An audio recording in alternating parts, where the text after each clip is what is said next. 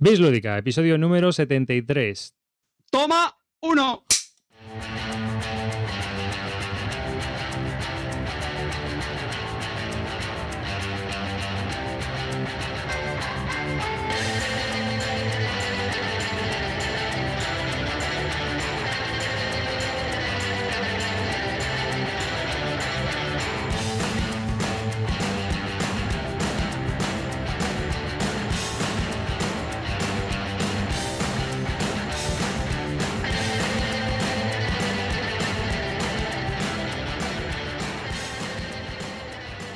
Hola y bienvenidos a un nuevo podcast de Bislúdica. Este es el podcast, el episodio número 73 de un podcast dedicado a los nuevos juegos de mesa. Y hoy conmigo tengo a Carte. Muy buenas, Carte, ¿qué tal?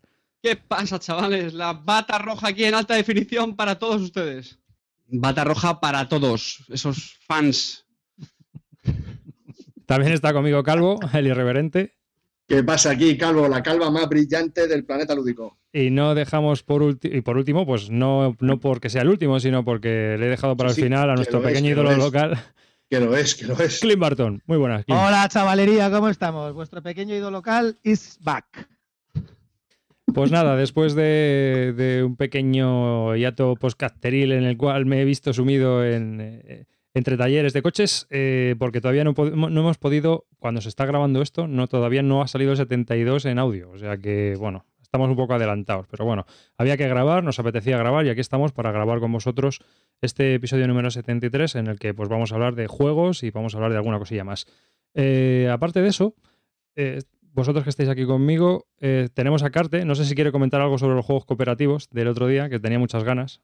Contento me tenéis, que os habéis metido con el Space Alert, con el Ghost Story, con el Battlestar Galactica. a Pues haber estado. Bueno, En fin. Para la próxima vez que hablemos de cooperativos, ya sabes, tienes que estar. No, es, una, 18. no es una cuestión baladí. Qué escándalo, Bueno, qué escándalo. yo, eh. yo antes de, de comenzar quería. Esto me, es la primera vez. No lo, hago- no lo suelo hacer mucho, los que me conocéis lo sabéis. Voy a pedir disculpas. Voy a pedir disculpas. El podcast Extravaganza, el 71, el 71, el personaje de Margot es pura muestra, o sea, es pura eh, fantasía mía de mi cabeza y no quería ni insultar y ni hacer ofender a nadie, ningún tipo, ni gremio, ni nada, de nada, de nada. Es una chorrada que se me ocurrió, como otras muchas que se me ocurren, por hacerla normal, pero anormal de mí, no de, de lo que estaba caracterizando. Entonces, por favor, que, que no se me malinterprete. Sé que en las redes se me ha malinterpretado, creo que se subsanó, pero independientemente, eh, públicamente mirando a la cámara, your face. Pero no, pero no sea cínico, tío. O sea, no. Di la verdad, te importa una mierda. No, claro, tío. No, no, o sea, en pero serio, es- no, no, pero me, me jodió mucho y la pido disculpas, lo siento. este, ¿Este teatrillo qué es, tío? ¿Esto, esto qué es, Javier, tío? Joder, que estoy yendo a unos cursos de, de actor y me han dicho que tengo que. Bueno, es igual, déjame pesado. Pues eso, que lo siento. Ya. No, no volverá a ocurrir. No, no, con otro gremio y con que yo soy así, pero bueno. Venga, ya. Bueno, pues nada, para empezar, si queréis, eh, hemos estado hablando un poco fuera de cámara de qué, nos apetecía hoy hablar aquí y hemos estábamos comentando en nuestras costumbres de compra, es decir, cómo compramos, qué compramos, en qué nos fijamos, si vamos a los kit starters, si vemos las novedades, si compramos revistas, os apetece que hablemos de todo eso un poco para que lo escuchen los oyentes, es decir, cuáles son nuestras costumbres de compra. ¿Cómo decidimos que un juego entre en la estantería o no? Que puede haber varias maneras. Eh, veo el título, me mola, ostras, este me ha flipado, para, para Uchaca. O es más meditado, leéis las reseñas y todo esto. Vamos a ver. Me- empiezo yo, que mi sistema es muy sencillo. Sí, es, es tuyo sencillísimo. El yo lo voy a explicar a Qué audiencia. rápido. Calvo los compra, yo los pruebo y luego si me gusta ya si eso, pues me compro el mío.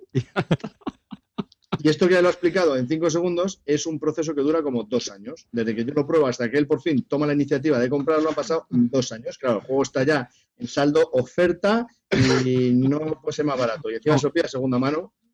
O, Que o se es lo compra barato. barato o así, ya está. Un chico práctico, punto. Ahí a- A ver, chavalería, la bata que tiene Calvo, no veis, eh, digo, eh, David, la bata que tiene ahí tiene dos bolsillos. Dentro de ellos hay dos cocodrilos. Cuando lo mete a sacar dinero, le muerden las manos. ¿Sabéis? No saca dinero, así lo maten. Oye, perdona, he hecho una inversión fuerte en la webcam y la estoy pagando a plazos. O sea que. Eh, hasta que no pase el cinco podcast no lo he amortizado, tío. No querrás hablar del tema de pago de la webcam, de verdad. Pero- Eh, no. Vamos a seguir hablando de los juegos. Venga, vale, vale, mejor, mejor, bonita, mejor. Pero en el, No, runner, en el runner sí que te has gastado pasta ahí, ¿eh? Ahí, ahí, me alegro que hagas ese comentario. Sí, sí, sí. Yo ahora mismo, mis criterios todos son muy sencillos. Uno, Netrunner, sí o sí. Dos, 18 XX, sí o sí. Coleccionismo absurdo, total. Y tres, son juegos que simplemente me gustan muchísimo o que creo que vayan a haber mucha mesa. Es decir, juegos que ahora me pueden gustar mucho, me parece muy bueno tal. Si veo que no va a haber mesa por lo que sea, por el grupo, por yo que sé, incluso si con la familia tampoco tiene muchas opciones o al contrario, no, no sé, no, no suelo comprarlo. Por en eso, la, en la categoría número 3, en los últimos 8 meses te has comprado el caverna. Oye. el caverna chimpún. El caverna vale por 3. Sí, Por lo porque menos, peso, por tiene peso. peso, Eh. ahí, madera para aburrir. Ahí hay un aserradero. Y me compré, no me acuerdo cuál, que vino el adiós amigos de regalo. O sea, que ese también cuenta. No, ese no cuenta. El Zoloreto. Bueno, que sí, que venga, habléis vosotros ahora. Pero vamos, largo y tendido, tú ya te puedes desapagar del te puedes ir ya eh, a la cama. Luego, cuando hablemos ya de los juegos, ¿no? Que ha jugado. Puedes ir a No. darle comer a los cocodrilos, cabrón. Hombre, es cierto, es cierto que cuando tienes un grupo grande, compras menos. Eh, cuando vas a un sitio, si vas a un club, sí, porque tú, por ejemplo, también vas a clandestinos, ¿no? Y ahí te- se te permite mucho el poder probar juegos muchas veces y puedes decir, "Buah, ¿para qué me lo voy a comprar si ya lo juego aquí y lo voy a jugar aquí? Si es que- y, y no lo voy a jugar en otro sitio. Y eso también te evita, yo creo que, mucha compra. Pero yo ahora estoy en una situación, ahora ya en serio, vosotros cachetead lo que queráis, pero ahora en serio yo estoy en una situación ahora que estoy un poco cansado de ver juegos en la estantería, mucho la mesa mayoría de ellos que tienen una partida, dos, y es que no le voy a ver mesa. ¿Y quién es el culpable de esto? Aquí el de la calvita, que no para de meterse en Kickstarters y comprar novedades continuamente, que es un puto, perdón, Jonky. es un junkie lúdico, y venga esta novedad, y venga este. Y tenemos lista de juegos pendientes por probar a saco. Entonces, pues, pues no compro, no compro porque se van a quedar muertos de risa. Bueno, pero. Venga, defiéndete tú ahora. A ver, Javi. Tú que tienes mucho vicio. Qué poco criterio. Sí. Lo que pasa es que estaba, antes estaba en la ducha, estaba pensando en el por qué hago estas compras tan compulsivas. Entonces me ha llevado a una conclusión eh, endotérmica, pero no la voy a explicar porque es muy complejo, ¿no? Pero, y aparte que es algo personal y pues no, que aquí se viene a hablar de juegos, no de, de movidas personales. ¿Te refieres a que no tienes vida sexual y entonces te desahogas así? No, no, no, no, Ah, no, no. pues perdona. No, no, no, no, es mucho más allá. Hay mucha gente que se pasa el día pensando en que cuándo va a llegar el fin de semana, en el, vier- en el viernes, para disfrutar de eso.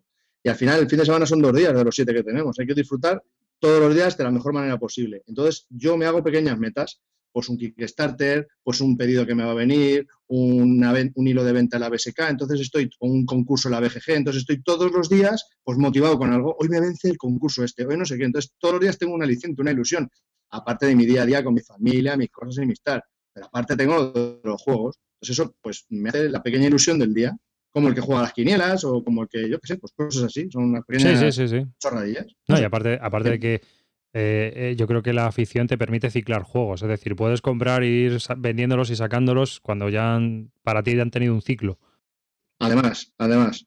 Entonces, pues bueno, sí, es, es otro también, el vender un juego, a ver si me preguntas si lo, lo vendo, si lo compro, si no sé qué, si tal. Pues eso pues me da esa, esa vidilla de los juegos de mesa que me hace estar permanentemente eh, metido en el mundo de los juegos de mesa y me, me gusta mucho esa sensación. ¿Y yo soy el happy flower del grupo? Después de la retaíla esta que nos han soltado. Oye, ah, nos ha abierto su corazón, tío. Ten un poco de respeto. Te- Tengo ahora, Vamos. tengo ahora el, cor- tengo el corazón contento y lleno de alegría ahora, Carte. No, Javi, si tú sabes que yo en el juego aplaudo tu política de compras. Sí, claro, porque te aprovechas, cabrón. Pero Hombre. bueno, y ahora Hombre, nosotros es que somos un poco víctima del culto de lo nuevo. Y es así. Sí, eso es correcto. es Porque correcto. aparte No de porque que- sea un juego que haya, que haya sido editado en 2014, ¿eh? El calvo no es que sea víctima, es que es un mártir ya. ¿sabes? Ya, pero, Carte, tú date Está cuenta, beatificado ya. grabar aquí cada dos, tres semanas o cada mes te obliga muchas veces, in- in- aunque tú no quieras, a probar cosas nuevas. Es lo que tú no Sí, entiendes, Carte. Te debes sí, a una audiencia que te está demandando constantemente que tú hagas pruebas y compres y tal. Y tú estás viviendo del cuento con tus cocodrilos y, y no puede ser, tío. Y vas a echar Hay remolque, eres un lastre. Enséñanos, enséñanos los bolsillos, Carte. Seguro que Hay- una cola verde, tío. Eso está en el Hay centro. está- juegos para aburrir, tío, para rejugarlos y para hablar de ellos. Sí, sí, sí, eso está claro. vale. Tú siga tu claro. libro. Tú No, siga ya, No, mira, aparte- estoy ya cansado de echar 20 partidas aquí al, al, al que sea, al caverna o al tal, que, que ojalá lleguen. Y luego hay una cosa, hay una cosa que también, yo no sé si, bueno, yo, yo que tengo una, la colección dilatada, por decirlo de alguna manera, es más grande de lo que debería. ¿Sabes? Es obesa, es- mi colección es obesa. Tío, es Eh, que pareces un político, qué eufemismos. sí, Una pero es- que es que es grande. Entonces, bueno, ahora ¿En le he rebajado. en tu grupo de juego a los gordos les llamáis ánforas etruscas? no. Gordo sin más. Que, que lo que te estaba comentando es que eh, yo antes tenía más de 700 títulos, entre expansiones y juegos según la BGG. Ahora tengo ya menos de 700. He, vendido bastante, ¿no? Y, bueno, mi política va a ser ir deshaciéndome de más. Es ir encogiendo un poco más la, colección. Eh, no sé hasta dónde llegaré, pero llegaré a algún lado, supongo. El caso es que no sé si a vosotros os pasa también, eh, a Carte por jugar, no por comprar, pero en el sentido de que eh, muchas veces, por ejemplo, em, aquí has hablado tú, Clint, de- del Spirium. Y el Spirium es un juego que a mí me apetece mucho probar, pero que no me quiero comprar porque tengo 350.000 juegos de colocación de trabajadores, tío. No Ay, quiero un- meter un juego más de colocación de trabajadores en mi A estantería. ver, no nos confundamos, no nos confundamos. Es un colocación de trabajadores que no es colocación, es colocación y apuestas. Es otra, o sea, no es, no es el típico de meto este trabajador aquí, me llevo esto, no, es otro rollo, está bastante pero- bien. Sí, pero que seguro que ahora, ahora no caigo, pero seguro que si empiezo a buscar encuentro uno parecido. O sea, es que Que Bueno, tu vida no se acaba si entre, no lo pruebas. entre 700 Ah. juegos, desde luego, no, pero es que ninguna vida se acaba por un juego. ¿eh? No, No, pero- Pues eso. pero es que No, te- la único, lo único que se acaba es cuando España es eliminado de un mundial. Eso es Mira. cuando se acaba tu vida, de verdad. Mira, Keyflower. A ver si la eliminan antes de jugar ya y así no nos gastamos la pasta. A ver, una, una persona que tenga Keyflower, que es colocación de trabajadores y apuestas, ¿tú crees que necesita el Spirium sí o sí? Pues a lo mejor no, ¿sabes? O sea, con tener o sea, uno. Y te estoy hablando de un, Yo de. David, yo creo que si nos ponemos ahí, en realidad no necesita muchos juegos. Sí, no, no sales del parchís. Hundimos el, el mercado. Ya, pero a lo que yo voy es que cuando un- tú tienes 25, 100, 100 juegos, o, o 60, da igual, pero hay muchos que dices, o me llama mucho el tema, y eso que los Eurogames no tienen tema y a Clean le importa un, pimiento, pero o me llama mucho el tema o es muy bueno como para que entre en la colección. Yo creo que es- eso es así. Hombre, ya cuando tienes es así, lo que pasa es que yo sí que es verdad que en, en este mundo, cuando entras ahí, eh, empiezas con 10, con 12 y te parecen que ya tienes muchos y tal, y luego pasa todo lo contrario. Cuando tienes 100 te parece que tienes pocos. Y llega un momento en que, no sé, lo que es el propio mundo te va demandando pues probar cosas nuevas. No sé, es un poco como una droga, ¿no? Necesitas ver nuevos juegos, nuevas mecánicas, ya que, o sea, hay- es muy difícil que, que te apetezca, bueno, si te apetece repetir, pero solamente los que te gustan mucho y siempre quieres más y quieres más. Es una cosa que, que va entrando dentro de ti, que luego se acaba, yo también supongo que por etapas llega un momento que cuando tienes como tú 700 y dices ya solamente, ent- o como hace, como, Tom- como hace Tom Basel, entra un nuevo juego en mi, en mi ludoteca cuando sustituyendo a otro y en los otros los tira a la papelera o los tira por el tejado. Bueno, Sí, eso- es una eso poli- lo- lo esa es una bien. política que hace mucha gente ya, sobre todo por, por limitación de espacio. Que también me está pasando eso a mí. Yo al principio, cuando compraba, pues era más. Yo me acuerdo la gente que decía, que se quejaba incluso por el tamaño de las cajas. Joder, que- Y yo pensaba, joder, pues a mí que la caja sea grande, pues a mí esta me mola, me hace más ilusión. Y claro, luego te das cuenta cuando vas acumulando, yo pues no tengo mucho espacio, entonces pues te supone un problema. Ya empiezas allá el Tetris, que ya no te cabe más, y, y primero te das cuenta del problema que es el tamaño de algunas cajas, y segundo que es que es eso, que al final tienes que llevar una política de mm, entra uno, sale otro. Y, y eso lo hace mucha gente. Yo creo que eso también es muy efectivo. Vas rotando la, la ludoteca, vas probando novedades, como tú dices, y ya está. Y aún así ya, yo insisto, a mí me pasa al contrario. Sí, me, me bueno, me encanta, me gusta bastante jugar novedades. Pero el momento que atravieso ahora es que es, me da rabia jugar una partida o dos como mucho a una novedad.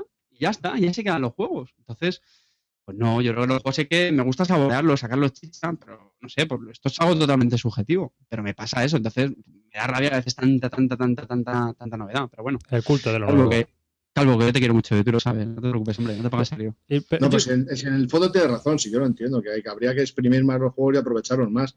Es correcto. ¡A mis brazos! Pero me puede lo otro, tío, me puede el culto a lo nuevo y yo no lo puedo evitar. Me tiro como si fuese una. Uy, no, ya la iba a cagar otra vez. Me gusta mucho. Me gusta. Que bueno, entonces. Ah, Espera, eh, volviendo- una volviendo- pregunta, volviendo Javi, porque yo no sé si. Es que yo estoy dudando de una cuestión técnica. Mira a ver en configuración si tienes puesto el ATR 2100 o tienes el micrófono del portátil. Eh, Le das ahí arriba donde la ruedecita lo, del lo engranaje. está volviendo loco, como si le explicaras Ah, el Madeira. Arriba, donde la ruedecita del engranaje. Y el- la segunda casilla que te- tiene que venirte el micrófono que pone, ¿qué, qué te pone? No pone gestor de vídeos. A ver, no, no, no. Esto de vídeo no. Donde pone el engranaje, pincha donde el engranaje arriba, donde los hangouts. Ah, vale, vale. Configuración. Vale, perdón, perdón. Y la segunda Sí. casilla, ¿qué te pone? Soy un galler. Eso seguro, pero. Eso es lo que le Mi- pone. micrófono predeterminado. Eso es. Le- desple- despliega. Ah, ATR micrófono- 2100. Linda, apro- aprovecha mientras y, y vas comprando un juego. Vamos a ver, a mí yo, yo no me no puedo negar. Así yo vivo del culto de lo nuevo, me compro un montón de novedades. Tú también Es vendes mucho, ¿no? ¿no? También vendo mano. mucho. O sea, yo eh, eh, os cuento una cosa. eh, Yo no he hablado de los hábitos de compra, pero mi hábito de compra últimamente, y eso sí que lo trato de aplicar, es que vendo y a partir de con la pasta que me saco, con justo con esa pasta, es con lo que me compro. Y hasta que no tengo, por ejemplo, el caverna, hasta que no vendí tres juegos, no pillé la pasta para pillar en el caverna y me lo pillé. Y ahora mismo es como si mi, mi colección se retroalimentara entre ella misma. Es decir, no me no saco más pasta para comprar juegos porque ya me he gastado la, la vida y media y entonces quiero pues de los juegos que tengo pues ir sacando para comprarme novedades. Y lo, y lo estoy haciendo lo, lle- lo llevo haciendo bastante. Si os dais cuenta cada dos por tres tengo el hilo de venta y nada y intento vender a través de eso que como luego selecciono yo ya tengo claro una cosa aquí Kickstarter va a ser muy raro que vuelva no me apetece nada me parece que encarecen un montón los precios me parece que luego no tienen las ventajas que te dicen todo que va a salir y que te va a llegar antes que los demás, no te llega antes que los demás, luego te sale incluso más barato en las tiendas, que luego tienen los- las cosas esas exclusivas que suelen ser una mierda que nunca utilizas y utilizas el juego básico, todas las estas cartas promo, todos esos rollos no valen para nada y al final, macho, he decidido que le va- o sea, y aparte el- mm, aparte de Z-Man, del cabrón de Z-Man, Z, eres un cabrón, eh, filosofía, sois otros cabrones, eh, otro que ha- otro, otros que han contribuido a encarecer enormemente el, el mundo del- lúdico de los juegos es el Kickstarter. No pillas un Kickstarter de menos de 60 o 70 pavos. ¿Estamos locos? Es que tú date cuenta de que tienes que añadir el porcentaje que se lleva Amazon por la- gestión de cobrar la pasta y el porcentaje que se lleva Kickstarter Pues, por está. utilizar la plataforma. Pues entonces eh, no contéis conmigo. El devorador de novedades no estará ahí. Clint, ¿sabes que estas son las típicas declaraciones que dentro de dos programas mm, te, Me- te vas a rectificar, ¿no? A decir, Estoy, estoy en 5 Kickstarter. Me No. pilla ya de las expansiones del. De todos los cinco Kickstarter que me metí la otra vez y que los puse en el blog, cuando escribí en el blog aquellos maravillosos años, em, solamente he conservado el estudio en Emeralda. Todos los demás se han ido. Todos. No me queda ni uno. No, o sea que la verdad que he tenido mala experiencia. No, no, no creo que haya salido muy rentable. Salvo, la verdad que el estudio en Emerald, a pesar de que el tipo no te diera el póster ese y luego te mandara un PDF de póster que mierda, que a mí me daba igual el póster, el tipo cumplió y no salió el juego Estudio en Emerald hasta que todos tuvieran el Estudio en Emerald en su casa, todos los suscriptores. Y bueno, y salió, y ha salido por el mismo, incluso ahora están vendiéndolo más caro que de lo, de lo que nos salió los suscriptores, cosa que me parece bien. La única vez que el señor Wallace ha mantenido su palabra. Y, y de hecho ya no lo va a hacer más porque a partir de ahora vuelve a su antiguo sistema ese de que compras tres juegos a ciegas y déjate la pasta que antes era, te dejabas por los tres juegos, te salían a 35 cada uno o 40 cada uno con gasto de envío incluido y ahora cada uno te sale a 70 cada uno. Entonces al Wallace le van a dar por culo igual. Sí, lo- O sea, en la tienda hay poco los más. Wallace, cabrón, baja los precios y te compraremos los tres a ciegas. Si no, te los comes. Sí, es que el- el sistema Si ese no de se los suscripción. comprará Calvo, tío, ya está, no te preocupes, hombre. Ya- No, no se le oye. O sea, no, no lo tienes bien configurado, Javi. Mira a ver, mírate a ver cómo tienes la configuración de ese micrófono, porque no está, no está. mm, mm. ¿Vosotros entrasteis en lo de Wallace alguna vez? ¿Algu- ¿En los juegos estos que vendía Wallace? Pues Yo el único, el único, no, yo el único que le he comprado a Wallace directamente ha sido la FIBA Cresos no. Yo, yo ahí, eh, yo el, a Acres me vino, eh, le pillé los tres cuando salió el Tiner Strike, el Automobile y otro de guerra, que es el Napoleón, no sé qué, Waterloo, que eso era, No, el- tardé dos segundos en liquidármelo. Y luego le pillé el A Few Acres of Snow, el, el que era el sustituto del Brass y otro que no me acuerdo cuál era, y le, le pillé esos tres ahí bien a Wallace, tío. Y la verdad que en aquel momento sí que salía más o menos rentable, porque te salía el juego, me recuerdo que salía 47 euros, gastos de envío incluido. Decir, te salía bastante bien. Y luego fíjate, es que ahora mismo se ha subido a la parra, no sé cuánto pide, pide un pastón, ¿no? Me parece que te sale cada juego a 65 pavos. Sí, bueno, Sí, eh, no, que el, el precio de los juegos yo creo que también es un tema para hablar aparte, yo creo que se ha disparado muchísimo en general. pero se ha disparado muchísimo en general los precios de todo. ¿no? Por- A ver. Bueno, yo qué sé. todo lo sé. Tú te acabas de comprar un coche y No, no, yo creo no, que no, los coches han bajado. más antes. Yo bajo al supermercado y me llevo las manos a la cabeza cada vez que hago la compra. Así de claro. Bueno, Vamos. pero yo sé. Sí, Yo te pero- hablo, no Bueno, sé, pero, pero vamos, estamos hablando de lo que a nosotros nos interesa en este caso, que solo de los juegos sí que ha habido una subida de precios bastante alta. Javi, ¿se te oye? Está, está, está enseñando el dedo. Dime, Javi. Ahora sí, ¿eh? Sí, solo hay que darle alón, ¿eh? Hijos de puta, eso lo habíais dicho. A- ahora se entiende lo de Margot, ¿no? Ahora sí que se entiende lo de Margot. Es, eh, os, presentamos a Javier, os presentamos a Javier Calvo, ha participado en 25 con- tor- combates, ha perdido los 25 por KO y se ha quedado así. Bueno, ya, ya hemos solucionado los problemas de audio de Javi, que ha sido más fáciles que los que tuve yo. Sí, solo hay que darle alón. Chicos, cuando no se os oye, mirar el micrófono. O si no está enchufado o está en off, darle. Bueno, Bueno, mi eh, criterio para los la, la compra de juegos, que no lo he dicho, simplemente he hecho una parrafada filosófica y punto pelota. Eh, mi criterio es. eh, estoy suscrito pues a las novedades que van saliendo de juegos en, en, en BGG, en el listado. Voy con los, los títulos así que me pueden sonar o depende de quién los publique, pues los voy mirando. Aparte de las noticias de Planeta Lúdico, pues lo que me puede llegar a interesar, pues voy mirando y eso entra en mi, como en mi radar, ¿no? Eh, por, otra también las novedades que salgan en Kickstarter, pues también las digo. Y básicamente eso, eso es todo. Y luego eh, las noticias que van saliendo en BGG también, de juegos que pueden salir a, futuro, pues ya me voy quedando con la copla y las voy poniendo en seguimiento. Les hago, me suscribo a la página del juego en BGG para cada vez que salga una noticia o fotos o lo que sea, pues las vaya mirando y las vaya pues siguiendo, ¿no? Y eso es eh, primordialmente los criterios, los criterios que sigo. Y voy leyendo, cada vez que sale una noticia nueva de ese juego en BGG, pues me voy documentando sobre ello y ya está. Eh, también hace mucho eh, los juegos, cuando sale la lista de los que van a salir para Essen. Eso también lo sigo mucho, como la mayoría de las novedades potentes, entre comillas, pues salen para, para Essen, pues también, pues también lo sigo. Y en función de todas estas eh, variables, pues me voy creando mi mini lista en la cabeza y, ya está. Así, ese es mi, ese es mi criterio. Y luego si veo que al final, por mecánicas, por tema, eh, por las reglas, que también me las leo, eh, veo que tiene coherencia, que pueden estar bien y que no, no tienen un nicho dentro de mi, de mi colección de juegos, pues a lo mejor pues eh, ya cobra todavía más fuerza y tengo muchas más ganas de, comprarme el juego. yo oh, lo que hago también es un poco igual, ¿no? Yo sigo los blogs, luego también tengo, yo estoy suscrito a revistas. Estoy suscrito a la Spielbox en inglés, estoy suscrito también a la Counter en inglés y también estoy suscri- suscrito a la Battles Magazine. Más que nada, pues también por informarme un poco de lo que se cuece por ahí, de leer reseñas distintas, de comentarios, de opiniones y también hay veces que se descubren juegos muy curiosos, ¿no? A través de, de las páginas de la revista, aunque cada vez soy más escéptico en ese aspecto y soy menos de probar, por más que nada por la falta de espacio, ¿no? Yo antes en los pedidos había veces que veías un juego en oferta y decías, ah, para echarle un meneo, vale.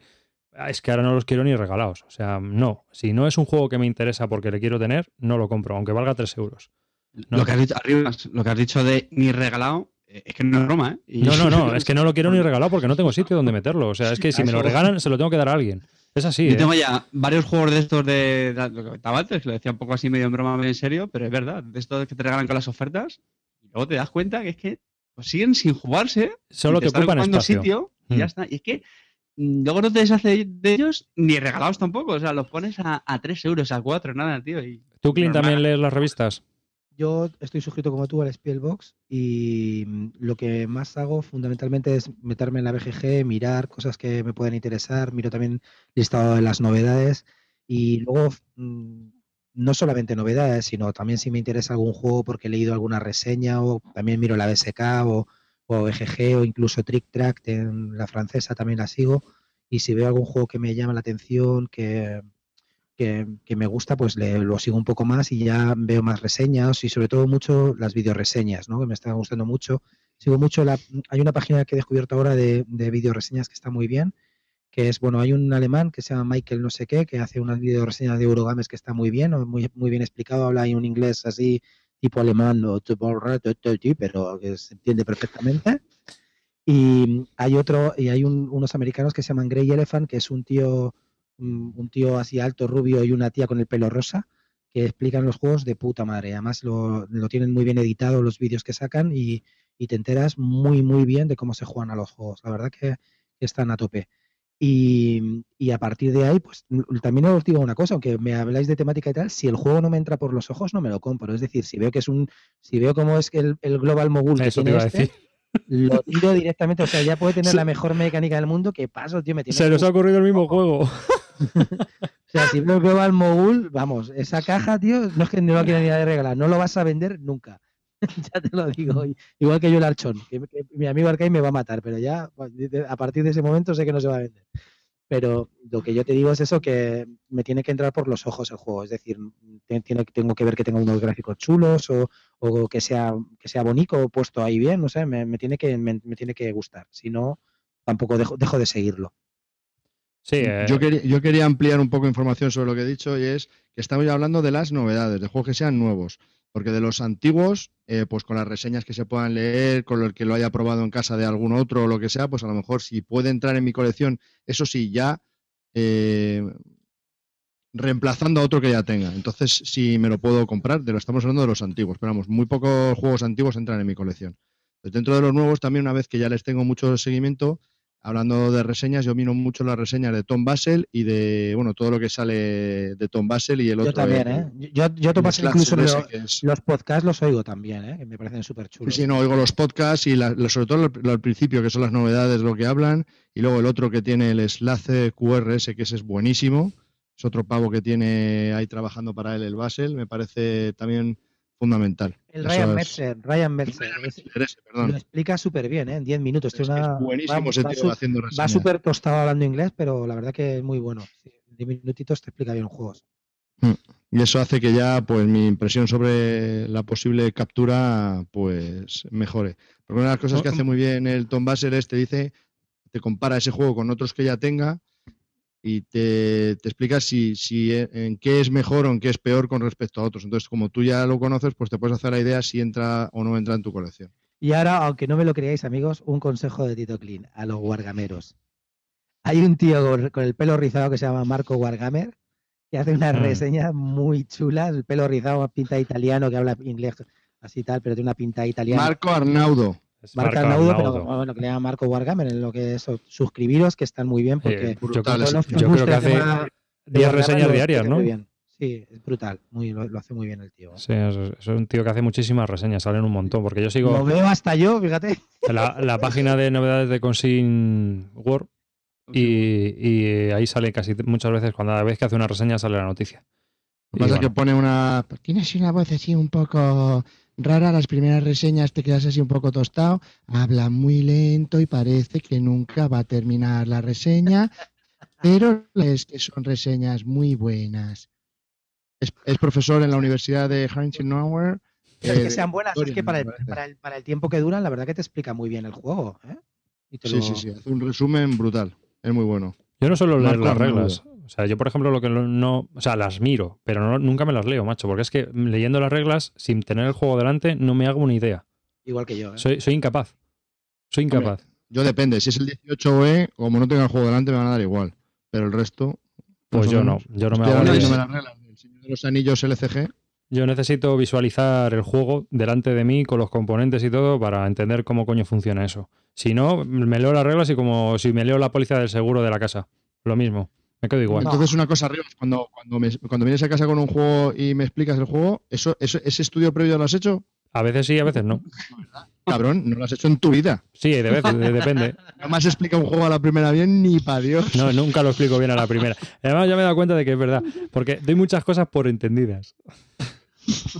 Confesiones bislúdicas. No, es verdad, es que es así. Es así de triste. ¿no? Producción. Este juego va de, un, de unos trabajadores. Ah, vale, ya está, ya lo sé jugar. Venga. Sí, sí, me, me No he dado cuenta, me he dado cuenta, Ya sé cómo va. me he dado cuenta de que tengo que explicarlo más porque no lo explico. Es verdad. Me confieso, es cierto. Sí, ¿eh? Vale, confesión en la noche. Bien, bien, así me gusta. no, es, es que es real, es real como la vida misma. ¿Qué le vamos a hacer? Así que, bueno, pues yo, yo lo que utilizo Oye, mucho. También, también el planeta lúdico, la- la- ahí con los blogs de españoles, hay un montón de blogs que están haciendo muy buenas reseñas. ¿eh? Brutal. Mm. Está muy bien. y Sí, pero la el- el que tema de las reseñas- novedades. A ti no te pasa como a mí, que, por ejemplo, eh, vamos a hablar de la Spielbox, que no es ningún blog ni nada, la reseña, y te explican todas las puñeteras reglas, y, y al final, si a mí lo que me interesa es el último párrafo, tío. ¿Qué te ha gustado, qué no te ha gustado, qué es lo que funciona, qué es lo que no funciona del juego? A No, mí me pasa eso, me leo los últimos párrafos, salvo que el juego me mole mucho y entonces sí que me lo leo ya. No, o, o que sepas que es un juego que dices, ¿y esto de qué leches va? Entonces sí, te lo lees, pero realmente si sabes un poco de qué va o de qué va la historia, es que toda esa parrafada muchas veces... A mí, me- a la mí me- inmensa mayoría de nosotros vamos directo ahí a las conclusiones, la opinión y nos saltamos las reglas, las mecánicas y todo eso. A no ser que el tío escriba muy, muy, muy bien, que te puede pasar, que, que leas a un reseñador que digas, merece la pena leértelo porque es que da gusto, que pues, también pasa. Eh, lo normal es que digas, a ver las conclusiones. A ver, ¿qué, qué opinas tú de este juego, tío? No, yo qué sé, a mí depende. Si el juego me interesa mucho, sí que me leo un poco de qué va. Y, Y, todo y aquí, aquí Sí. cuando explicamos un juego, a veces lo explicamos y muchas veces estamos corta, corta, corta, que esto ya no interesa ni a Dios. O sea, que es que te estás liando. ¿No? Muchas veces, o cuando hemos terminado, nos decimos, tío, te has tirado ahí media hora explicando el juego este, que es que no, ¿para qué? ¿O no? A Javi, a Javi le pasa mucho eso. A Javi no Sí. sé, pero a todos nos ha, nos ha pasado a todos. A los cuatro que estamos aquí. muy pesado. Pesa- Yo lo que utilizo mucho es la BGG. Eh, uso mucho la BGG, lo del rollo de los Game Buddies, el Analyze, eh, para ver juegos nuevos. Y luego también me meto en. No sé si vosotros también usáis los Game Buddies. Mm. Pues yo me meto dentro de los Game- de la gente y voy mirando sus wishlists también. O qué juegos quiere comprar, qué juegos tiene en la lista de deseos. Y hay veces que descubres ahí cosas muy curiosas. ¿eh? Lo digo así como, como, como curiosidad para que la gente también lo haga, pero, pero vamos, a mí me parece súper interesante porque muchas veces el Mutant Meeples ese lo conocí por las listas de deseos de gente de la- las Game Buddies. Eh, no, no, no, no, no adelantes, no adelantes. Bueno, se me ha ido, se me ha ido. ¿Qué le voy a hacer? adelantes contenido, tío. ¿Vosotros usáis también la BGG así mucho en ese plan o solo las, la parte de las noticias y de los blogs? Yo solamente pienso, Calvo, ¿tú qué opinas de este? ¿Te gusta? Sí, eh, entonces no me gusta a mí. ¿No le gusta? Me lo compro. Si tú te lo compras todo y luego lo vendes. Bueno, sí. A ver, tú vas ciclando. No, ahí. ahora ya no. Con esa política tan bonita que tiene ahora de, ¿cómo has dicho? De monetizar tu colección, ¿no? ¿Cómo has No, dicho? no, De... no. Autorreciclar, el Qué autorreciclar. asco de pavo, de verdad, autorreciclar. Le voy a llamar, como dice arriba, como David es, muy amigo de los, de los sinónimos, es autogestión de mi colección. Oye, Clint, pero en esa política tienes que. Tienes una, colección, tienes una colección orgánica y ecológica, ¿no?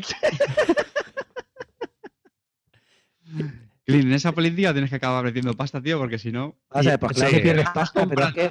Escucha Vendiendo momento, a claro, segunda mano o no se No. dan cuentas. claro que pierdes pasta, evidentemente. Llegará No, oye, que es normal, que es normal, oye. pero, pero es que mm, es muy difícil en cualquier otro hobbit, es muy difícil venderlo por más pasta. De lo, te compras algo, te compras una moto y si la quieres vender, la palmas más de la mitad, seguro, tal, no sé qué, pues como en todos los hobbits, ¿no?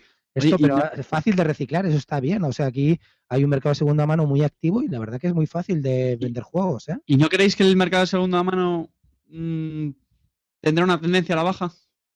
En cuanto a precio, me refiero. Precio y si me apuráis movimiento. Está tirado ya de precio. ¿eh? Lo único que encarecía era el tema de, de los costes y ahora con cinco pavos que te vale lo de Kiala, tío, está fácil de pillarlo ya. ¿eh? Los pillas muy baratos los juegos. Bueno, muy baratos. Los pillas baratillos, sí. Y generalmente los pillas, y eso sí que es verdad que me ha pasado muy raramente, no, no me, me he encontrado muy pocos casos.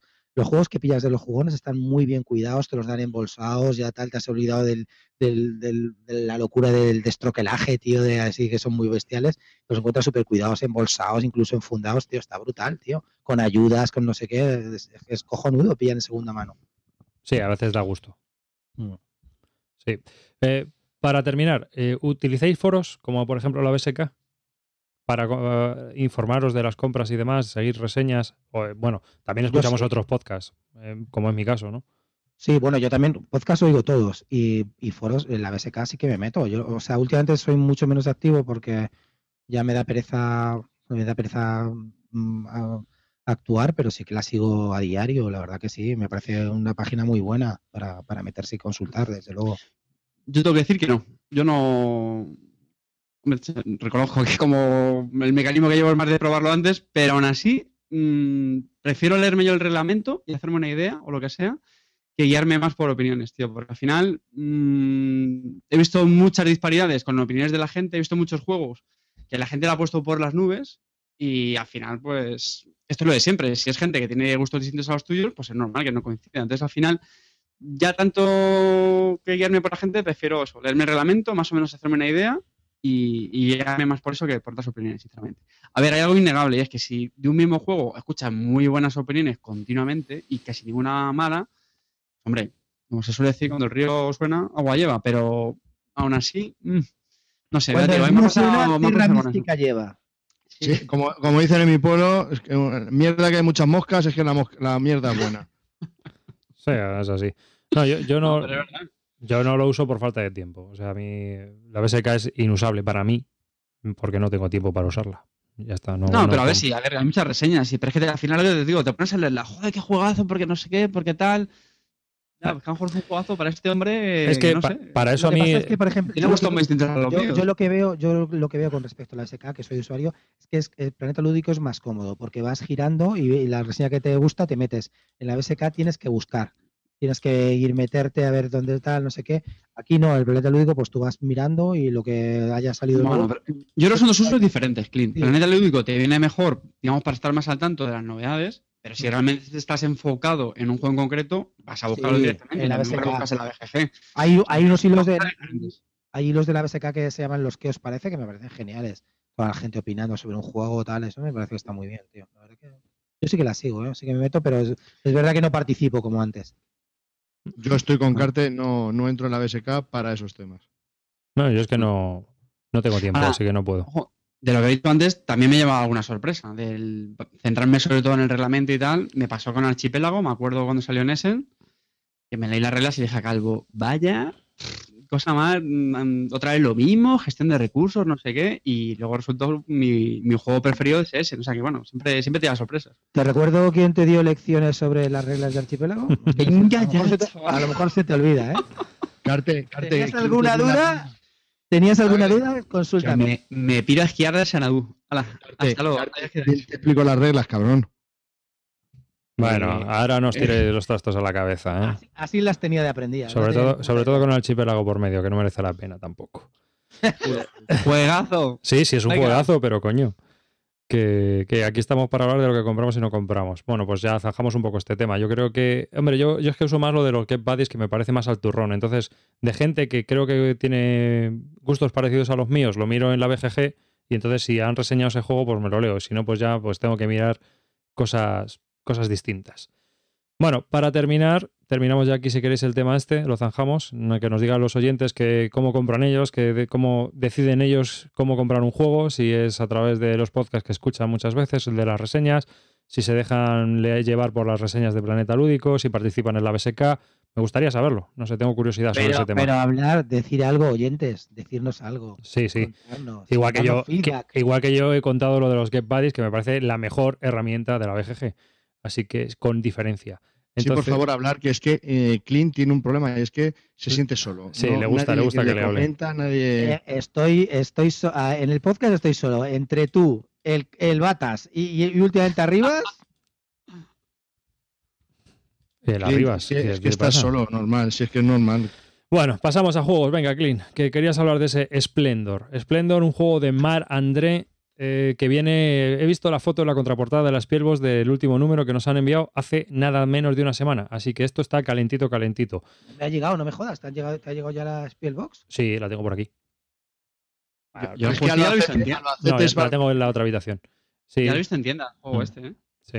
Splendor, porque es un juego de lautapelit.fi, que son los finlandeses famosos. Bueno, no sé si es de Space Cowboys o de lautapelit.fi. Creo que aquí en España lo, lo está haciendo Asmodee. Yo me lo pillé en español por Asmodee. Pues Creo, no sé. creo- no, no es de la Autopelit, es Se de- da de Space Cowboys y la Autopeli Sí, lo publica en Finlandia. Sí. ¿Y Clint, Clint, ¿y qué juego has vendido para comprarte este? Mm, a ver, espérate, que he vendido hace poco. Te lo digo ahora mismo. Te lo digo aquí. ¿Qué da? Mar André. ¿Cuál? No, vale, es, que no, es que no ha vendido ninguno, sí que se lo ha comprado Coño, vosotros. eh, que sí, coño, espera, que te voy a decir ahora tienes ese criterio que quiere utilizar, pero ah, que tendrás un Excel, hijo puta, para ver lo que has largado y lo que te vas a comprar. No me puedo creer, tío, eres lo peor. Soy, sí, lo soy.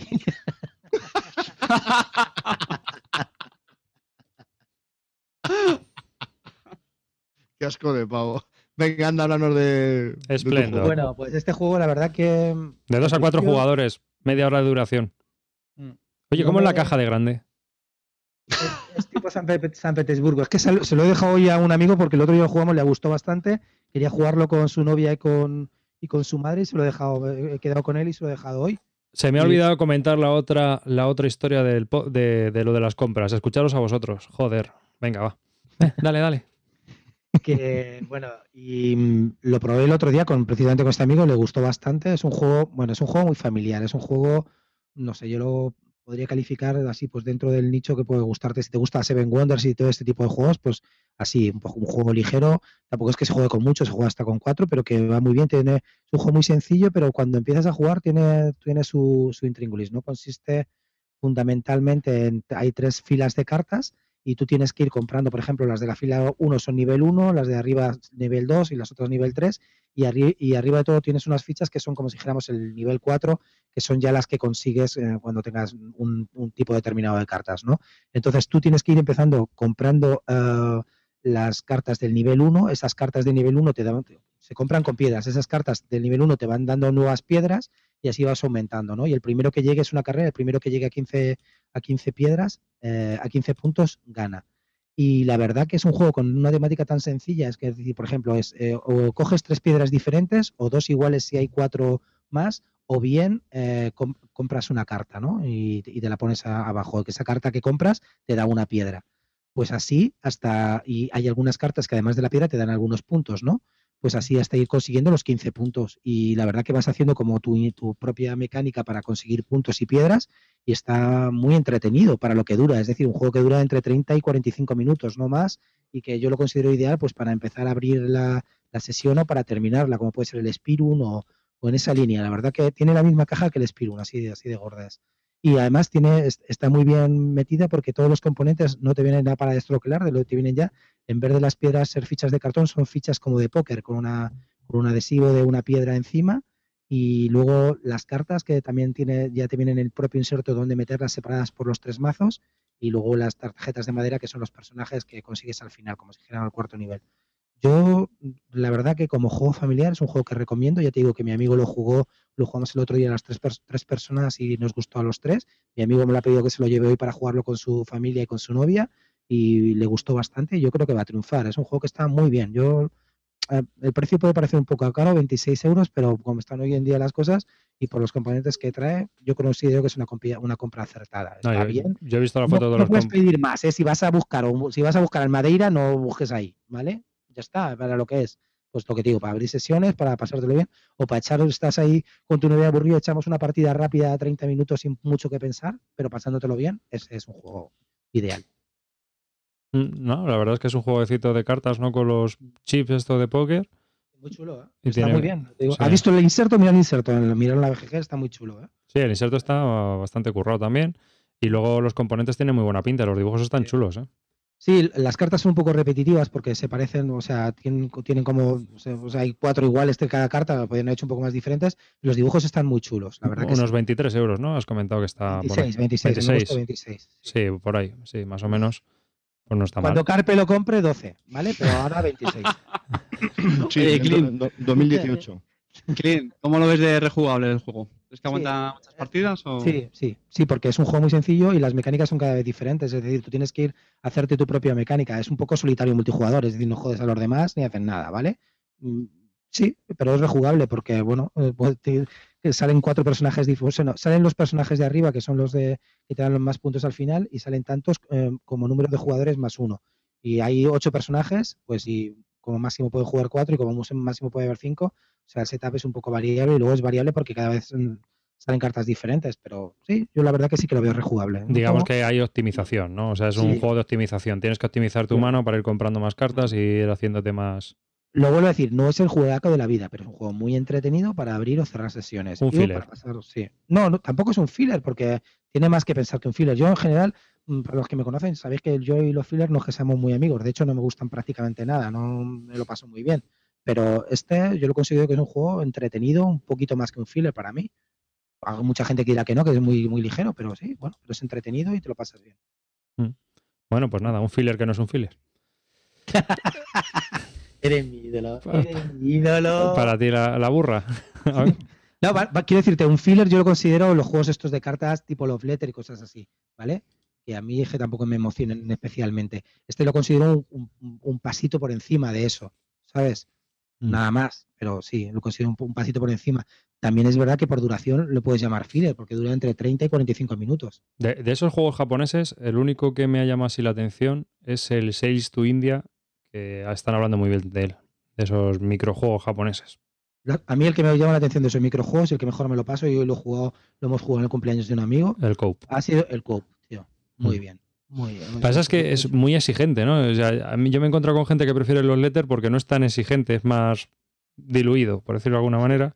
Y Sí, porque se juega en automático. El Claro. Letter se juega en automático. Este no, en este tienes que mentir. bueno, este, este Tienes tienes que mentir y ser muy cabrón. Entonces, pues. Sí.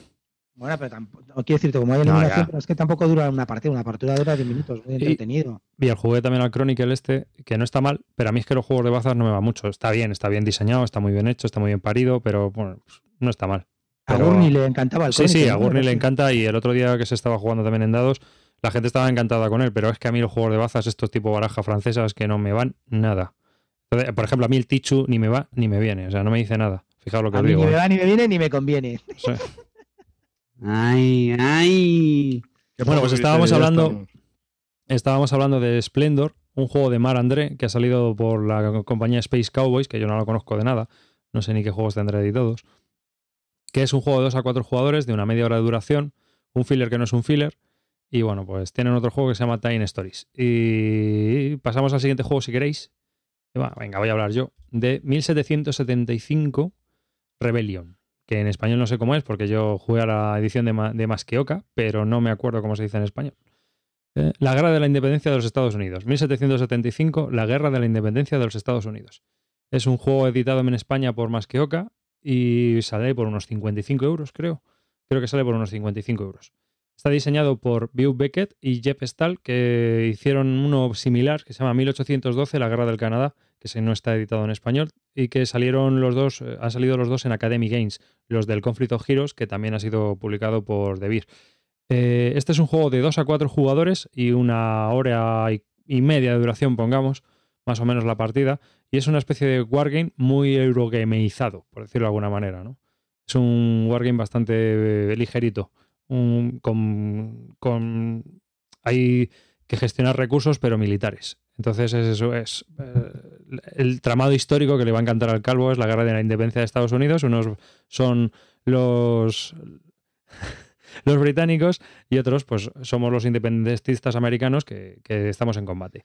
En realidad el juego es de dos jugadores, pero si juegan cuatro, juegan por equipos de dos contra dos. Cada uno de ellos lleva una facción.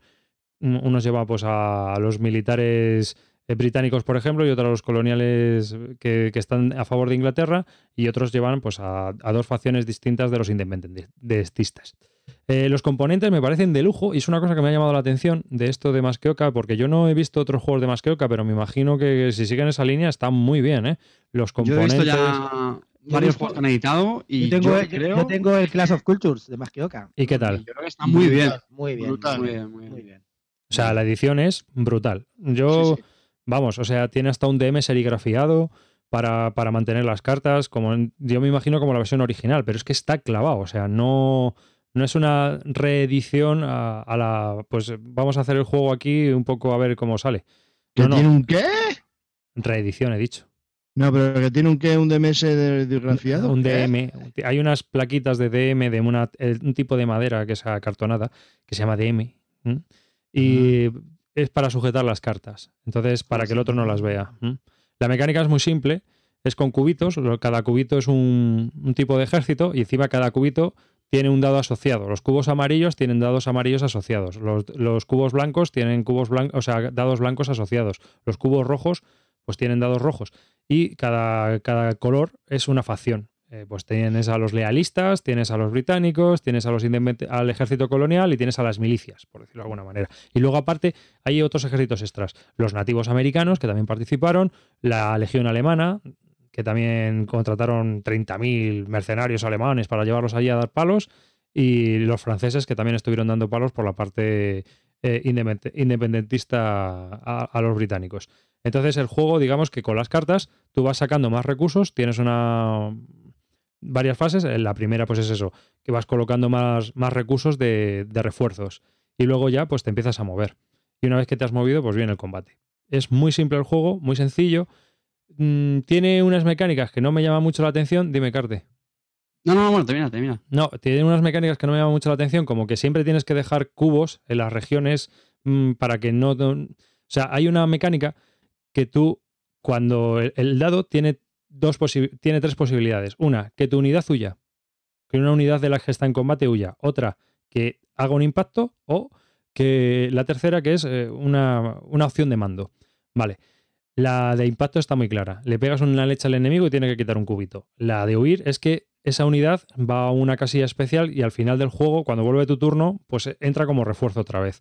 Y la opción de mando es que puedes mover, si lo deseas, a esa tropa a otra región. ¿Qué ocurre? Que si tú puedes ir huyendo de esas regiones, entonces tienes que ir dejando cubitos para impedir que, la gente esté moviendo de las batallas a, los sitios adyacentes cubos para impedir que se les destruya. Entonces, hay un poco de burocracia con eso que yo creo que impide mm, agilidad en el juego, pero por lo demás el juego a mí me pareció muy llamativo y me pareció muy curioso y está muy entretenido con las cartas y todo esto. Mm. Además, eh, finaliza pronto porque finaliza cuando sale la cuarta. Ahí tenemos 12 o 15 cartas, no, creo, no me acuerdo ahora muy bien, y eh, se van robando tres. Entonces tú juegas una más eventos si te han salido. Esa carta te permite movimientos, dependiendo de, qué carta sea. Y hay una carta que es de tregua que te permite muchos movimientos y a mucha distancia. Pero cuando han salido las, las cuatro cartas de tregua, se acaba el juego y se ve quién controla más territorios. Y el que controle más territorios ha ganado. Entonces es muy simple. Se juega muy rápido, las reglas están muy claras y solo hay que tener cuidado con el rollo este de que hay que dejar cubitos por todas las partes del tablero para evitar que se te hagan movimientos envolventes. Yo solo pude jugar unos turnos en el, pasado Festival de Córdoba, que además estuvo aquí el, impresentable de, Clint en el equipo contrario. Y no sé si has comentado, se juega por, parejas. Bueno, sí, se puede sí, Jugar por, equipos. Y, y a ver, esto que no se asuste la gente lo que voy a decir, pero yo lo resumiría como un Risk muy vitaminado. Ahora bien, yo lo, que jugué a mí me gustó bastante, ¿vale? Porque al final, bueno, tú lo has dicho, son las, tropas que los tienes por los diferentes territorios, te vas pegando leches con otros. Oye, no nos engañemos, eso es un Risk, insisto, muy vitaminado y chulo. A mí me gustó, ¿eh? Y, también muy de acuerdo con los componentes y la calidad y todo eso. Pero bueno, a mí me dio pena no, no poder terminar la partida, pero sí que me quedo con ganas de, echar más. Y me consta la gente que la ha probado, antes que hablábamos de opiniones de gente conocida y tal y eso, que les ha gustado bastante, bastante. Además que dan así un poco a, a piques eh, con ese jugar por equipos y eso me parece también muy, muy interesante. No, y la, la discusión es estratégica. No, espera, si vamos a tomar ese control. espera, eh, ahora han llegado los franceses al sur, hay que mandar tropas allí a defender. ¿Qué hacemos? ¿Hacemos un desembarco por lancha allí para evitar que los franceses no suban desde el sur? Eso está curioso, está muy entretenido. Y esto que estás comentando también me gustó. Eh, yo sí saboreé cierto tema. No sé aquí a ver nuestro Mr. Abstracto, Clint, que es el, otro que estaba ahí. Pero esto yo, iba, yo iba en Córdoba con el más grande, con Ferris. Éramos el mejor equipo posible de todos los tiempos. No ha habido un equipo de troll igual. De troll, dice. Los dos más troleros de que fue a ver un juego Wargame. Pero. Pero bueno, la verdad que lo jugamos para el culo, entonces tampoco me puedo llevar una impresión. Es verdad que se parece un poco al RIS, movimientos, lanzar cubitos, tal, no sé qué. Era muy Eurogame, los componentes están muy chulos y tampoco lo jugamos bien. Porque si fallamos, me parece que en la regla de movimiento, y ahí veíamos que ahí te podían mover con una facilidad famosa que eso no, no iba a ningún lado. También el tipo, dimos, tuvimos la mala suerte, el tipo que lo explicaba se fue a comer. Entonces, claro, nos dejó ahí al aire sin habernos mirado un reglamento y, como tú arriba cuando explica los juegos, pues esto es así, pues sí, venga, vamos para acá, venga, vamos para allá. Lo doy por explicado. Y, y, Ferris y yo troleando, venga, pues sí, vamos para allá. Así no fue. Así no fue la partida. Pero, pero, la verdad que me gustaría volverlo a jugar porque es un juego que, que me parece más un euro. Yo creo que los, los wargameros, eso, bueno, tú a eso le hablas a Pedro, te de eso como wargame y se te ríe en la jeta. ¿Vale? Eso no es un wargame en la vida. La, la duración de este jugado, jugado bien, eh, Arribas, Pues en cuando, hora, cuando- cuando lo juegues bien, quiero decir. en hora y eh, cuarto te lo ventilas. En una hora, hora y cuarto te lo has ventilado. Es más, puede durar menos. Puede durar menos porque si eh, la gente empieza a sacar las cartas de tregua, cuando han salido las, las cuatro cartas de tregua, se acaba el juego. Entonces, ¿sabes? Y si no, se van gastando cartas. Entonces, al final, como mucho son 15 rondas o una cosa así. Vale, eso quería yo saber, vale. ¿no? O ¿Te sea, acuerdas de.? ni ¿te se puede alargar mucho, ni se puede. No, no es un juego que se pueda alargar toda la tarde. No es un juego que puedes decir, no, dice hora y media, pero te puedes tirar seis. No. Ya, no, ya, porque cada ronda estás zumbándote una carta y se, y se descarta, ¿no? Bueno, sí, se vuelven a volver a robar. Pero es que al final la, Sí, la, pero la tregua- la tregua la tienes que sacar, porque es que es una carta que mueve cuatro, hasta cuatro ejércitos, dos distancias. Entonces es, es una ventaja muy grande. Llega un momento en el que eh, operativamente tienes que utilizar esa carta para mover ejércitos. Y luego respecto a lo del RIS, bueno, sí, vale, tiras dados, pero aquí está todo muy customizado. Es decir, el ejército británico, por ejemplo, tiene un dado con tres impactos y ninguna huida. Son todo tres impactos y tres opciones de mando. Mientras que las milicias tienen un impacto y a lo mejor do- dos huidas, o sea, dos impactos y dos huidas. O sea que. Por, por eso he dicho vitaminado. y tan Insisto. vitaminado. Bueno, pero no se puede atacar Kamchatka desde Alaska y eso No. me jode. me jode mucho. Ni vas a poder. Eh, ¿Te acuerdas, eh, Carte, de la famosa frase que os decía? Carte, eh, con, con tu amigo, ¿cómo se llama tu amigo? Gar- eh, Javi, Javi Díaz. Javi, Javi Díaz. Con Javi Díaz eran Inglaterra, nosotros éramos los americanos. Y el lema de- del trolero, del, del Ferris y mío, era Inglaterra en Sroba. Y Nos tiramos toda, cada vez que íbamos a tirar, decíamos Inglaterra en Sroba. el tipo de partida que podíamos tener. Por, por lo que demás, es Oye. Oye, Que vayan cuatro, ¿eh? Con el Javi Díaz también vaya tela. que cuatro engendros de. por lo demás, pues el juego está muy bien. A mí me dejó con muchas ganas de repetir partida y espero hacerlo. Y que, bueno, pues la verdad es que fue muy divertido. También, como me dijo Awel, que fue mi pareja, eh, es un juego que, que se te lo pasas muy bien en equipo, sobre todo montándote la estrategia en equipo. O sea, se puede jugar a dos perfectamente, pero a cuatro se disfruta mucho porque aunque parezca que no, te lo estás pasando, te lo estás pasando de muerte dando por saco a los demás, ¿no? Entonces, pues está muy entretenido. Y luego, pues, eh, no sé, ahora bien, la rejugabilidad que tendrá a largo plazo, porque claro, tampoco es que la, la guerra de la independencia con las regiones que tiene dé para mucho juego. Y al final las estrategias yo creo que van a estar muy marcadas, ¿no? ¿Tiene Pero escenarios o algo así? yo que yo sepa, no. Mm, no, me, no me suena. No, no, yo creo O que sea, no. es, Es, es el juego ni escenario corto ni largo, o sea, es lo que es. es un juego, si es, es que es como un Eurogamer, pero tirando dados para matarte. vale. Y lo único que vas poniendo los cubitos en las regiones y vas avanzando con esos cubitos para dar por saco a los demás. Sí que hay que tener en cuenta, pues, porque al final es un juego de mayorías, ¿no? Si tú tienes más tropas que el otro en la región, pues o- o eres el único que controla tropas en esa región, controla la región y por lo tanto, pues es un punto de victoria, por decirlo de alguna manera. El que más regiones controla al final del, del juego, pues es el que gana. ¿Mm? Hemos estado hablando de ¿Has 1700. probado- ¿Has probado Quebec? Que es el- la, la primera parte de este. No. Bueno, en realidad sería la segunda. La precuela está de, ¿no? Pues 1812, esto es 1775. Ya, pero bueno, que en realidad el Quebec fue primero, ¿no? El, el- Sí, el juego de Quebec lo sacaron primero. No, no lo he probado. dicen que este era un, como una especie de. pues, basado en el mismo sistema de juego, pero un poco más pulido, ¿no? A mí me, me han yo lo que he leído es que sí, que este está bastante más pulido que 1812. ¿Mm? Mm. Sí, vamos, a mí me parece que como una experiencia de Wargame está entretenido, está bien. ¿eh? Y ¿Tú además lo consideras Wargame? No me lo creo. es un Wargame. ¿Sí? Sí. Oye, Pero ¿por qué no? Pues si Wargame es hasta. qué Llama a Pedrote. a Llama a Pedrote. que tenga- No, que ya está en la cámara, lo he dicho antes en el chat. Sí, lo ha dicho en YouTube que se iba a la cama, que era muy tarde. Que, a, a ver, vamos a ver, que tenga que tener, o sea, no tiene que ser de Davis Cauldron seis ma- siete mapas, ¿vale? Cuatro de ellos DIN cero, o sea, es que no, 2500 counters, eso, vale, sí, es un Wargame también.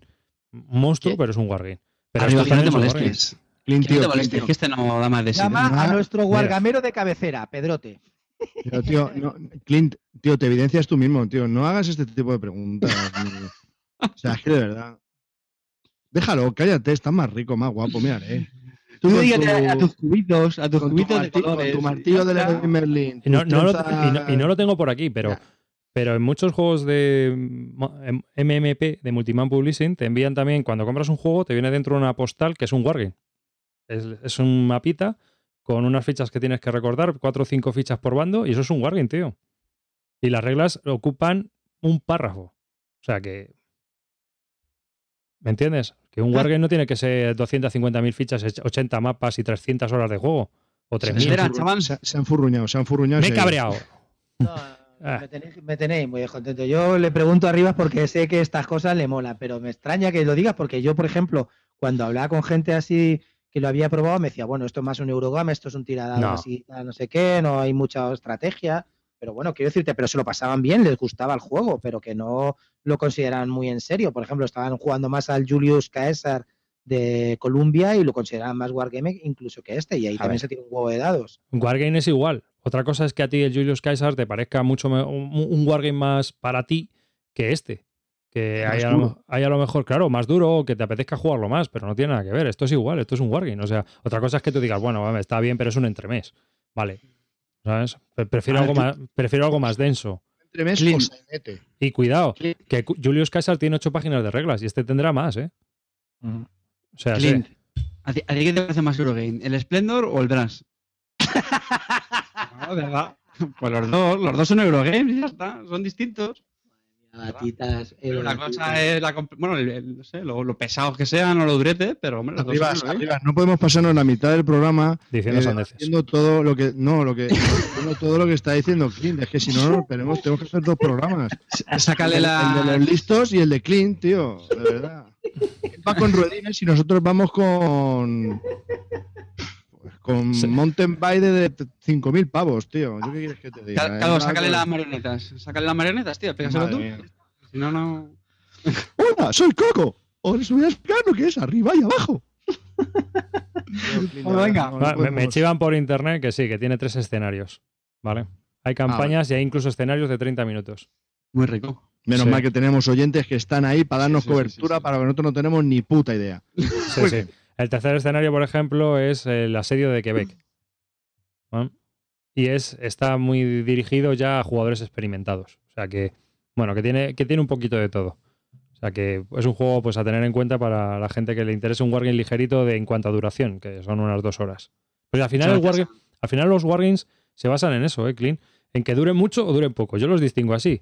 Porque la complejidad muchas veces también te la da la duración. O sea, un juego que tiene 3.000 horas de duración, obviamente va a tener un pedazo tocho que te vas a cojonar vivo, ¿sabes? O sea, literalmente, si tienes 7 mapas y 2.500 counters, vete preparando, majo, ¿no? Mm. Para, para controlar todo eso. Porque obviamente la logística, no sé qué, no sé cuántos, reglas de no sé qué, reglas de patatín, reglas de patatán. Y en cambio, pues, que un juego que, que va a durar dos horas, tres horas, pues obviamente las reglas no se pueden extender mucho porque no puede ser que la duración de la lectura de reglas dure más que el puñetero juego. O sea, sería absurdo. ¿No? O que tenga más excepciones que la leche cuando va a ser un juego de dos horas. No tiene mucho sentido. ¿Vale? Bueno, pues hemos estado hablando de 1775, la Guerra de la Independencia de los Estados Unidos, un juego de Bew Biquet y Jet Stahl, publicado por Academy Games y que aquí está publicado por Ediciones Más que Oca en una edición bastante de lujo, la verdad. Yo me, me he sorprendido.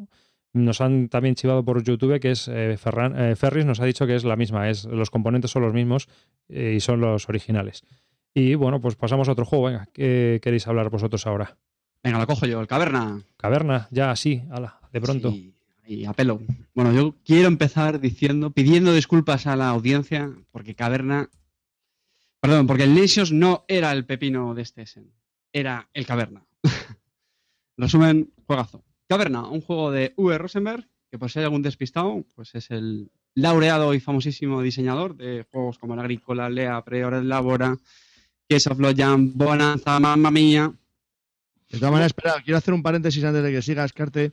Este juego has jugado tres partidas. Espérate un poquito, medítalo, razónalo. Cuando le hayas Jugado- jugado 25 partidas, ya si eso nos das una opinión. el, el triple de veces a, lo que tú sueles jugar a tus juegos, eh, Javi. Es- es un- Sí, pero, pero marcarlo ya de juegazo, yo me esperaría un poco. Claro, No. ves, estás creando un hype, tío. no, estás no, creando te, lo digo, te, lo dicen, te lo dicen dos tíos que llevan 73 episodios, ¿sabes? ¿Saben, Ah, bueno, lo que pasa perdón, con perdón. esto? Disculpa, yo llevo cinco Bueno. episodios, perdonarme. Oh, lo siento. Clean, vámonos, Clean, vamos a hacer nuestro podcast. A ver, a ver.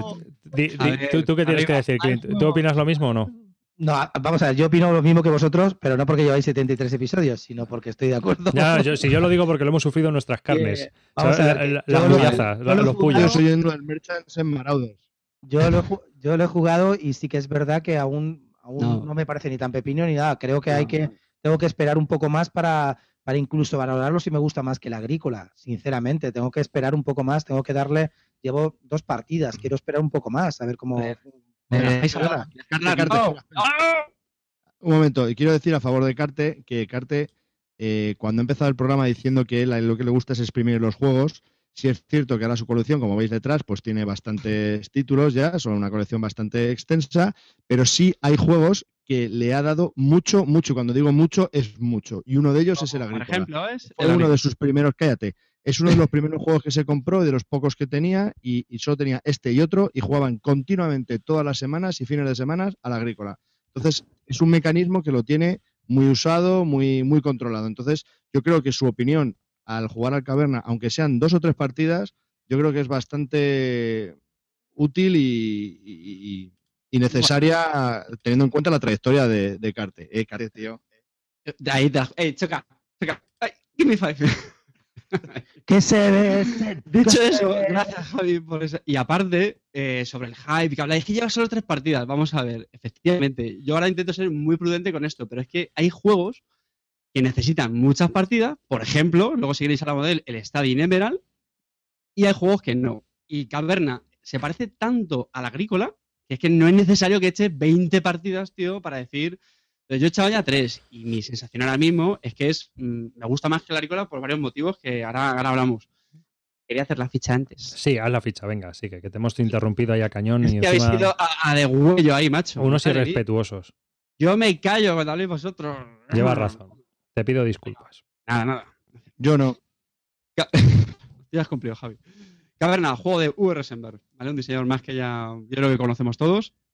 Es un juego que destaca sobre todo porque de 1 a 7 jugadores, ojo, ojo al dato, es decir, amigos de Seven Wonders, ya tenéis sustituto, tenéis el Caverna. Dios, qué infierno.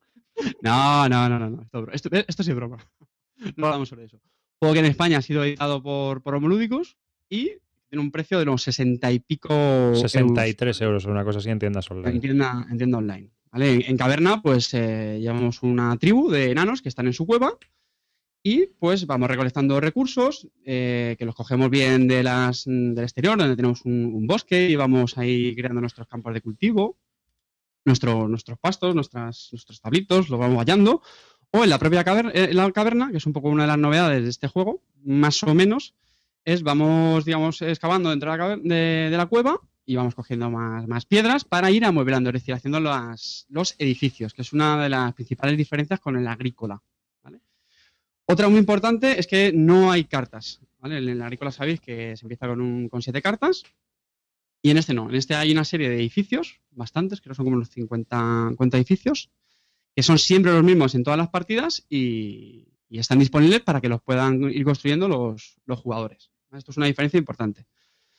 Eh, ¿Por qué digo que me gusta más? Eh, le he visto más versátil, es decir, más, posibilidades. Es verdad que tiene un poquito menos de agobio. A mí personalmente me gusta que los juegos sean más exigentes, pero y en este, fíjate que lo es un poco menos, es decir, lo pasas, mm, no lo pasas tan mal eh, buscando la comida como a lo mejor en la agrícola, pero sí me ha encantado que hay un nuevo recurso que son los rubíes, que son, que son básicamente unos comodines. Y eso te da mucha libertad, porque lo puedes cambiar por diferentes recursos, incluso por otros animales, y te permite un poco diversificar la estrategia que quieres llevar.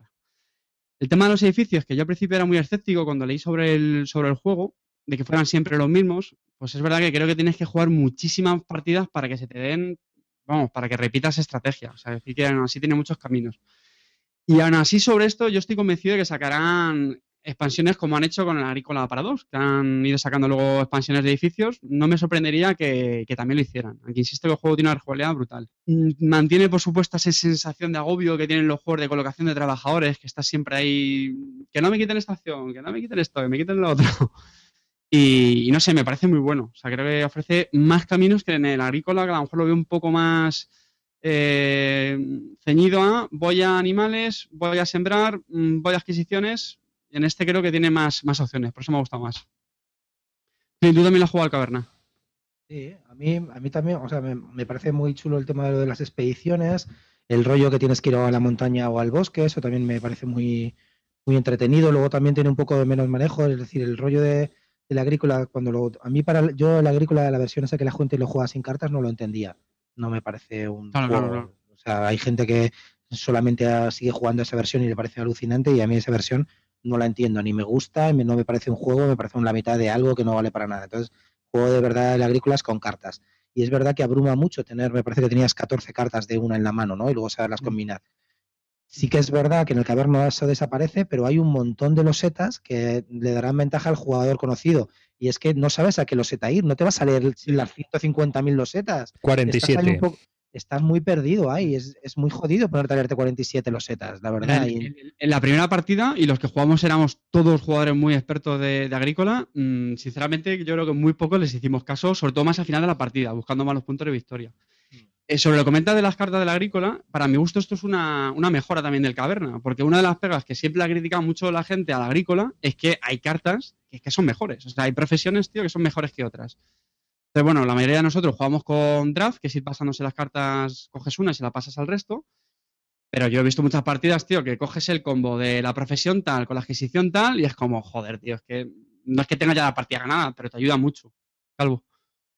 No, yo quería decir en relación a esto que estáis hablando de las, de las cartas, es que recordaros a todos que la agrícola, cuando te vienen las cartas de, de entrada, de las 14 cartas, si aunque es abrumador, pero sí puedes decir por el coste que tienen esas cartas, ir seleccionando cuáles puedes ir sacando antes y cuáles puedes dejar para eh, cinco o seis turnos más allá, por el problema de costes, ¿no? Porque, porque no tienes, no generas eso ahora mismo y a lo mejor pues, necesitas guardártela para más adelante. Entonces, a lo mejor de ese draft inicial de 14, a lo mejor hay 5 que podrías estar mirando a cuál empezar.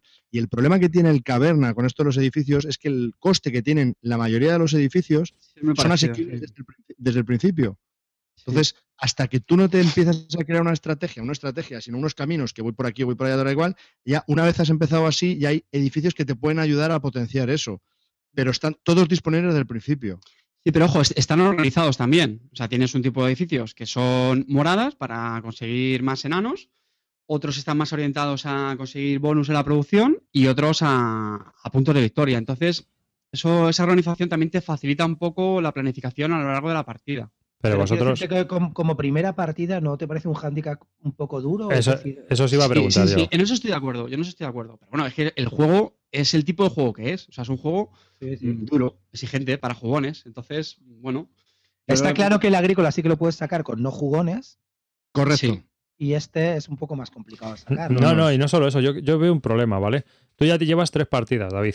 Yo imagínate que quedo contigo a jugar. Tú llevas tres, yo llevo cero. Yo me, me quedo mirando los 47 baldosas esas y Esto- digo, vale, pero ¿y esto ahora ya lo qué? hemos hablado. Pero esto es lo de siempre. Pero es que eso para mí no es un problema del juego. Es que estos señores se No, llaman. no, no. de Yo te estoy diciendo que es un juego de experiencia. El que, el que sabe Claro. jugar, gana. Joder, pero como te puedo decir millones de juegos así arriba. que Sí, son pero yo te estoy diciendo que eso, eso para mucha gente es un hándicap. Oh, efectivamente. Para bueno, mí. Claro, para mucha gente es un hándicap. Por eso no juegas al Kailu, por eso no juegas al Agrícola, por eso no juegas al Through the Ages y juegos. Porque que esos son los típicos juegos que tienes tan triados que le has jugado 100 partidas cada uno. Que es imposible jugar contigo. Es imposible. No, no, jugar. pues- Ahora me voy, ¿eh? Venga, oye, hasta luego. Claro. No, es, es que ese, ese puede ser un hándicap muy gordo para según qué, qué grupos. Y es verdad. Eso lo entiendo, pero por eso hay que entender de qué Y tipo es- de juego estamos hablando. Y es más, tú dices, hablas de rejugabilidad, pero al final con, con los 47 edificios ahí delante, lo mismo después de Mm. cinco partidas, las estrategias siguen siendo para ti pim, Mira, J, yo- caballo y rey. Yo jugué la primera partida, yo jugué la primera partida y dije, vale, ya sé lo que voy a hacer en la siguiente. No lo hice. La, siguiente, la tercera partida, no, no, no, ahora, ahora ya voy a ir centrado. No lo hice, tío, porque es lo que mola de estos juegos, macho. que Porque no tienes criterio. Porque no. No, porque no te da la vida, porque intentas no hacer todo y, y al final, entonces, no sé. Aún así, mm, insisto, ¿eh? y aquí sí que me tiro la piscina, yo estoy convencido que van a sacar expansión de edificios, tío. Las expansiones son la gallina de los de oro y con este lo van a tener clarísimo. Y, otra cosa, otra cosa, lo de 6 y 7 jugadores es un cachondeo, ¿no? Ahí sí estoy. A partir de 5, yo creo. Sí. Total. Yo creo que tiene que rozar el máximo. Mira, lo que te decía antes, la primera partida éramos 4 joder, que éramos jugones de agrícola que más o menos, pues tenéis un poco muy claro, ¿no? Lo que hacer tal. ¿Qué va, tío? O sea, es que hay tantas opciones que estás, me cago en la leche, es que quiero esto, pero quiero lo otro. No sé qué, tal. Y es que a partir Y- el, el- el despliegue de eso y guardar eso, es que media hora. Eso sí. El setup, hombre, lo suyo, claro, es que tengas las famosas cajitas de estas organizadoras. El sistema cuencos también ayuda mucho. Y sí, eso sí es el una, horror, una pega. horror, Sí, sí, sí, sí, eso sí lo veo una pega, ¿eh? Javi. Bueno, yo también he probado el Caverna una vez. Mi opinión no vale mucho porque Eh, a mí el, agrícola no me gusta, me parece infernal. Aparte es que no lo entiendo, es uno de los pocos juegos que no entiendo. Normalmente todos se me dan mal, pero es que este se me da mal y encima no lo eh, a mí el, el agrícola no me gusta, me parece infernal. Aparte es que no lo entiendo, es uno de los pocos juegos que no entiendo. Normalmente todos se me dan mal, pero es que este se me da mal y encima no lo entiendo. Y el caverna me pasó prácticamente lo mismo. Entonces eh, hay tantas posibilidades que es abrumador. Entonces la diferencia que tiene con el, con el agrícola es que es menos restrictivo, puedes ir un poco más a tu aire, como ha dicho Carl, entiendo. Y el caverna me pasó prácticamente lo mismo. Entonces eh, hay tantas posibilidades que es abrumador. Entonces la diferencia que tiene con el, con el agrícola es que es menos restrictivo, puedes ir un poco más a tu aire, como ha dicho Carte, los rubíes que sirven como comodines te ayudan mucho en muchas eh, situaciones del juego. La comida en las cosechas no es tan determinante, no tienes que pasarte varios turnos al inicio intentando generar eh, recursos para poder alimentar a tus enanos. Eh, las, las, opciones que tienes es como el agrícola, es el, el, el, los tableros iniciales que pones con las, las acciones que puedes realizar son iguales que las del agrícola. O sea, tienes un abanico enorme y encima aquí han incluido una, una nueva habilidad que es la de la imitación. Entonces tú, eh, si esa casilla está vacía, tú puedes hacer esa imitación y copiar lo que la acción que ya haya hecho uno del tablero. Entonces, a más jugadores hay más, más casillas y también hay más imitaciones. Entonces, yo creo que hay muy distintos caminos. Lo que pasa es que aunque haya muy distintos caminos, veo que pasa lo mismo que con el agrícola, que, que la acción que tú quieres hacer te la pueden pisar. Entonces, pues eh, sigue habiendo esa tensión eh, propia del, del, agrícola. Y lo veo, pues, aunque lo veo como más abierto, porque puedes hacer muchas más cosas, lo veo que es un juego más para jugones. Sí. Y a, a mí, mí, me gusta mí, un, mí, punto, ejemplo, un, punto, más por encima que el agrícola.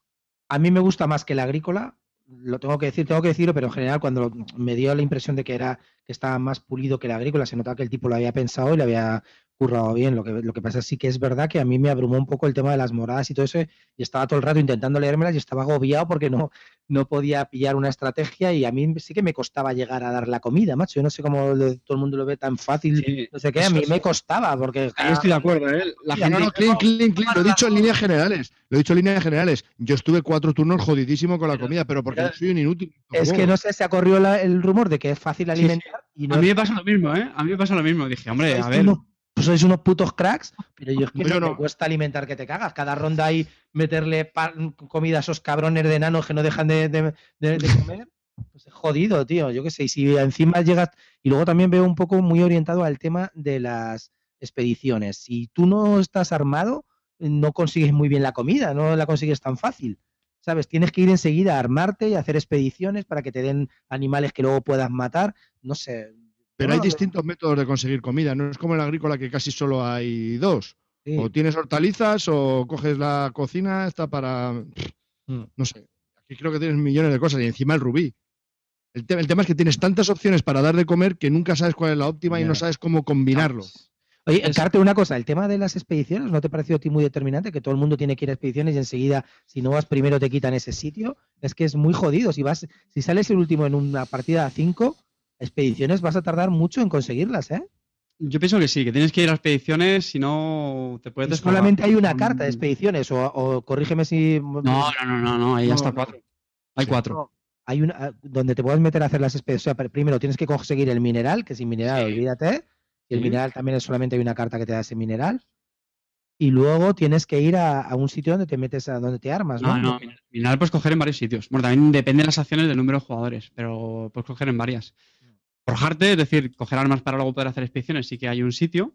Solo uno, eso es lo que te decía, que ese era el jodido, llegar ahí pero, a ese sitio igual, a mí que iba el último bueno, me costó, ¿eh? Tienes también la imitación, tienes también la imitación que te permite repetir la acción que haya hecho otro. Pues digo que, no sé, eh, yo estoy muy de acuerdo en que es más un juego de optimizarlo al máximo, o sea, en estos juegos es de optimizar, pero en el Caverna me da la sensación de que es optimizar más todavía, más que estar agobiado con el tema de la comida, que sí que lo hay, pero es optimizarlo a, a tope. Mm. Entonces, a ver, decía juegazo, pues evidentemente para que les gusten este tipo de, de, juegos. Hablo por mi opinión, porque a mí me gustan este tipo de juegos mucho. Me encanta la agrícola, de hecho es mi Eurogame preferido. Y ahora mismo, pues de momento, me, me, quedo con el caverna, que es una pregunta que yo creo que será mucha gente. Luego, ¿pueden convivir los dos? Pues, pues, pues igual, es siempre. Bueno, bueno. Yo lo veo si solapan bastante. De hecho, ahora uno de los motivos por los que no quería comprármelo es porque si ya mi agrícola pues, ve poca mesa, pues el caverna pues, le va a pasar tres cuartos de lo mismo. Pero da igual, o sea, a mí me gustó tanto que dije. Por cierto, el tema de los componentes es brutal. Y has dicho antes una cosa, Clint, que a mí me ha llamado mucho la atención cuando hablábamos antes de las compras, que decían, no, es que lo bueno es segunda mano y ya te la han todo estroquelado con sus bolsitas. A mí me pasa lo contrario, tío. Fíjate cómo somos todos de Total, a mí diferentes. también. Que a mí es que, ¿tú sabes lo que yo disfruté destroquelando, tío, el caverna? 14 planchas de cartonaco duro. El horror. ahí. Clac, clac, Escucha. clac. Metiéndolo en las bolsitas, agrupándolo todo.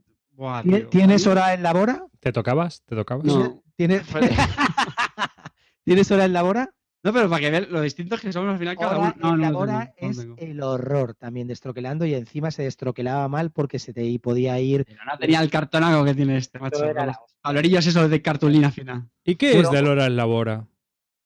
¿Eh? Ah, ¿Ves? Con ese no piqué. Con ese ¿Eh, no Javi? ¿Qué es del hora en la bora? Pues tío, Oye. yo pensé, es otra de las cosas que es una comparación que hago con el, son los edificios. Los edificios tienen unos, eh, los edificios de Lora de Labora son siempre los mismos y salen en, el- eh, en- el mismo momento todos a la vez. Entonces, pues siempre he pensado que el, que el Hora de Labora estaba muy guiado por, por los edificios y pensé que iban a meter A, más edificios y B, alguna manera de hacer un setup variable o que entrasen algunos edificios algunas veces y otras veces no.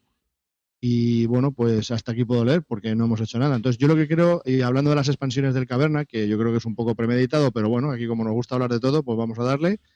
Eh, yo creo que expansión del Caverna sí, edificios no. Yo creo que tiene edificios suficientes como para meterle más eh, edificios. Yo creo que por la composición del juego lo que sí le pega es un tablero más. Mm, Vale, tenemos los pastos, tenemos las montañas y algo más, alguna mecánica más que yo creo que, que da cabida en, en el juego. no- Y el Pero octavo más, jugador. edificios, pero más edificios ya me parece. pff, Pero mira, con, con el hora de ahora hay una es la diferencia. expansión fácil. Es la expansión fácil. Pero podía ser como, como pasa con el Keyflower, que la expansión, si quieres, quitar los edificios que hay y metes, o sea, quitas las losetas que hay y metes esas. Pero tú sabes lo quemado que tienes que tener el caverna para hacer eso y, y- y es que no, es, vamos, es bastante difícil quemarlo, ¿eh? Con tantos edificios. No sé, No, no sé yo. no creo ¿eh? que vaya por ahí los tiros, ¿eh? A mí lo que me pasaba, por ejemplo, con el hora en la bora, tío, es que me parecía que, o sea, tenía poca rejugabilidad. Y luego, para colmo, las partidas largas duraban mucho. Mí me parecía muy para largo. lo a mí que me es, parecía muy largo. Duraba cuatro horas, tío. Y el otro día, por ejemplo, estuve jugando al Leabre con tres y, no- y en hora y media, con tres tíos que sabían jugar, nos lo liquidamos y me pareció brutal el Leabre. Otra vez me volví a enamorar de Leabre, volví a considerar a V un profeta y lo vuelvo a venerar a casi al lado de Feld.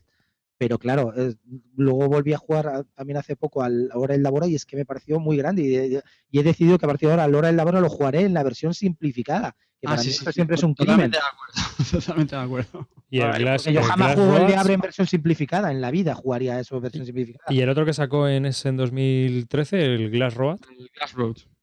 Yo no lo he jugado, así que a, a, a Movecubos le encanta. Pero- Lo- me, me tiene negro con el Glass Road a mí.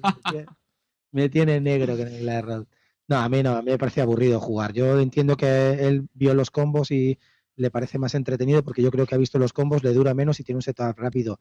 Y, pero a mí me, me- me resultaba una cosa, y es que cuando yo sabéis que me muevo mucho por las sensaciones y me aburría jugarlo, tío. Me aburría buscar el combo, me aburría sacar la carta para hacerlo, me aburría. Y cuando me aburro, me lo pulí, pero urgente.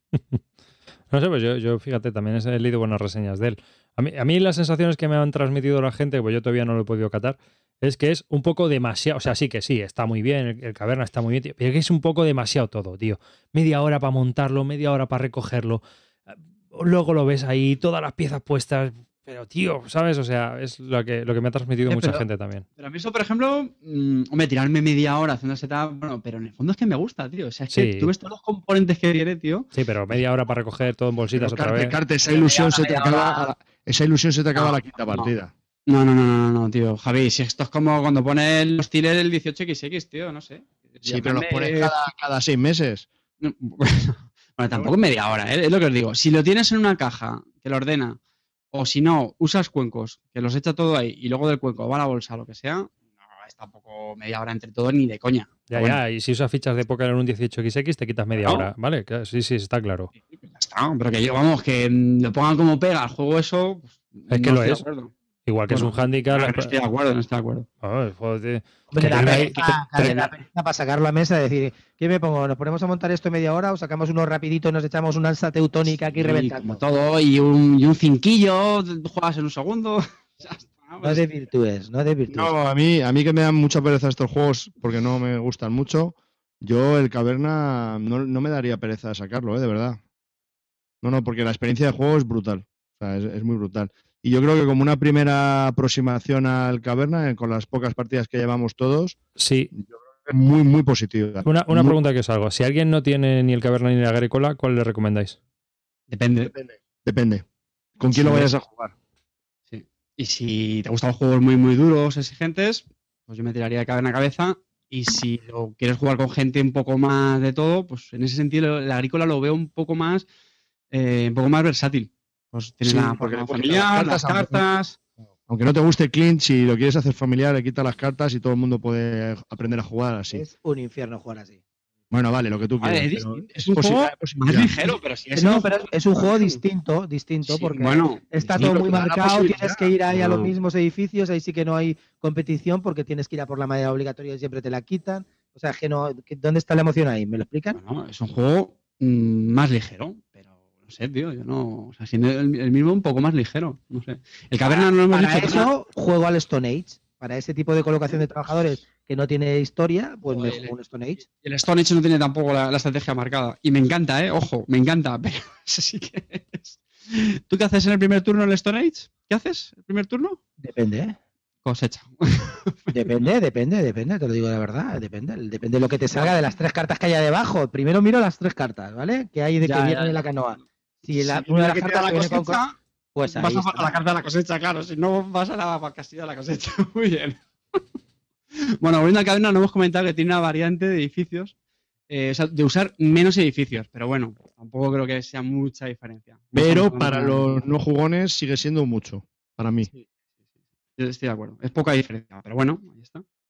Entonces, otra cosa que quiero decir, que hemos hablado antes de precios y tal, eh, sigo espantado con el precio de los juegos que están saliendo, pero he de decir a favor de este juego que 63 euros no me parece un regalo, que duda cabe, pero me parece que es un precio muy adecuado y correcto al contenido de la caja. De verdad, es espectacular. Los tableros merecen ya casi solo los 63 euros. Qué pedazo de tableros, brutales. Brutales, es que es brutal. Pero ahora que me expliquen, que me expliquen eh, cómo este vale 63 pavos, con todo lo que trae y todo el brutal y la misma edición de Murúdicos que lo ha hecho cojonudo, y el puto hora en la Bora, con cuatro cartuzas de mierda y tres cartoncillos, valía 55. Mm, Explíquenmelo, señores. ¿Qué ha pasado? ¿En qué nos hemos Pues, confundido? No, No si ir más lejos puede ser la producción. tío. De no este, de este han pillado más. Pero ¿no te parece raro, tío? O sea, los tableros y los tableros son misma casa, folio. Sí, son folio, tiene muchísima menos madera, tiene muchísimo menos cartón. Bueno, cartón también tiene un huevo, pero, pero yo qué sé, no lo entiendo. O sea, ¿qué ha pasado aquí, tío? No sé, ¿qué va mal en el mundo? Yo creo que es que el, el tema de los precios de los juegos es un tema, en mi opinión, muy complejo. Es decir, hay muchos factores y Sí. creo que siempre tenemos la tendencia de agarrarnos a los componentes porque es lo más fácil, porque es lo, lo material que, que tocamos y vemos, pero es que hay muchos factores y hay muchos sencillos. Tú imagínate que a lo mejor el de Lookout, pues al de ahora en la hora a, a le cobró mal la licencia, lo que sea. No, si yo no digo o- salió en general en todos Sí, lados. bueno, ¿eh? pero en general, pero hablo- hay muchos hablo- factores. A lo mejor en ese momento la producción era más cara, los chinos se habían acabado con el stock de madera, de cartón, yo qué sé, tío. Vamos, vamos a pensar en la Pero teoría vamos siempre los vamos a pensar- componentes. Vamos a pensar en la teoría del complot. Tres tíos bebiendo whisky y ¿qué precio le ponemos a este? Venga, bebe tres whisky. ¿Cómo hablamos, tío? Y después de seis whisky deciden el precio.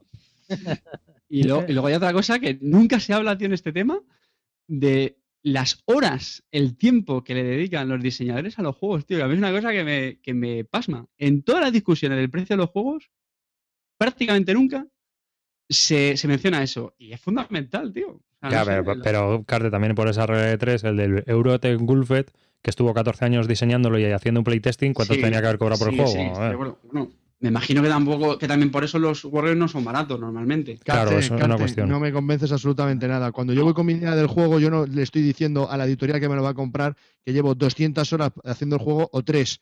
Yo te vendo la idea del juego, tú me la compras y se pone un precio, Pues mil no euros, tan- dos mil no o lo que tan- sea, y luego Bueno. ya es la editorial la que pone el juego y le paga al, al, al al, al que ha ideado el juego un euro por juego vendido o lo que, lo que hayan. O sea, es que no, es- no va así, Carte, no. Está V, el de restaurante. V No es ni blanco ni negro. No, no, para mí no es ni blanco ni negro, tío. Lo, que, lo único que quería decir es que siempre en estas discusiones vamos al material y ya está. Y aparte de otros factores, otro es el, no sé, tío, el- Pues, el intelectual del diseñador. El Ya coste te digo, editorial. Ya no digo yo, el whisky. todo el el peso whisky. del precio.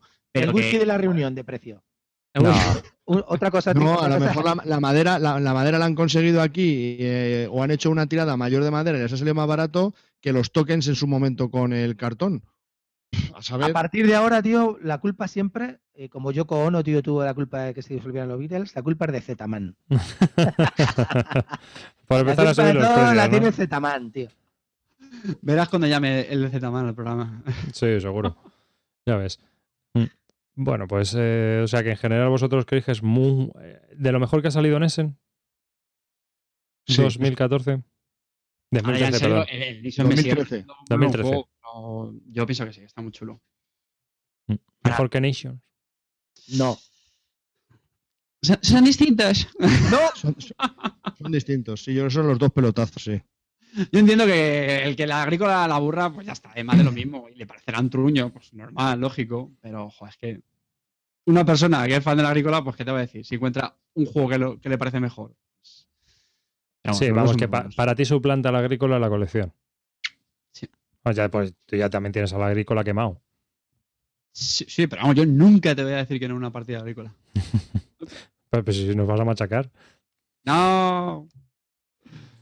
Venga, pasamos al siguiente. Bueno, Calvo, venga, pues pasamos. Espera, No, habla, no, di, quiero- di- di lo que has estado hablando, anda. A ver, hemos estado hablando de Caverna, un juego de V. Rosenberg, eh, publicado por Homolúdicos en español, que sale por unos 63 euros en tienda online, 70 euros precio de venta al público, que eso sí que ya es un poco caro, ¿eh? Eh, 120 minutos de duración. Y bueno, pues es un juego de 1 a 7 jugadores, aunque yo creo que a más de 4 es un poco más bien inviable de toda la madera que se empieza a distribuir por, el, por ahí. ¿No? ¿Se pueden hacer dos juegos de una caja? Venga, te un. Uno de 3 y otro de 4. Mira, la, la- la partida de serie 4 teníamos un poquito de AP, ¿eh? Y tardamos más de 40 minutos por jugador, más o menos. Bueno. 7, yo no lo veo. ¿De qué juego queréis hablar ahora? ¿Bremerhaven?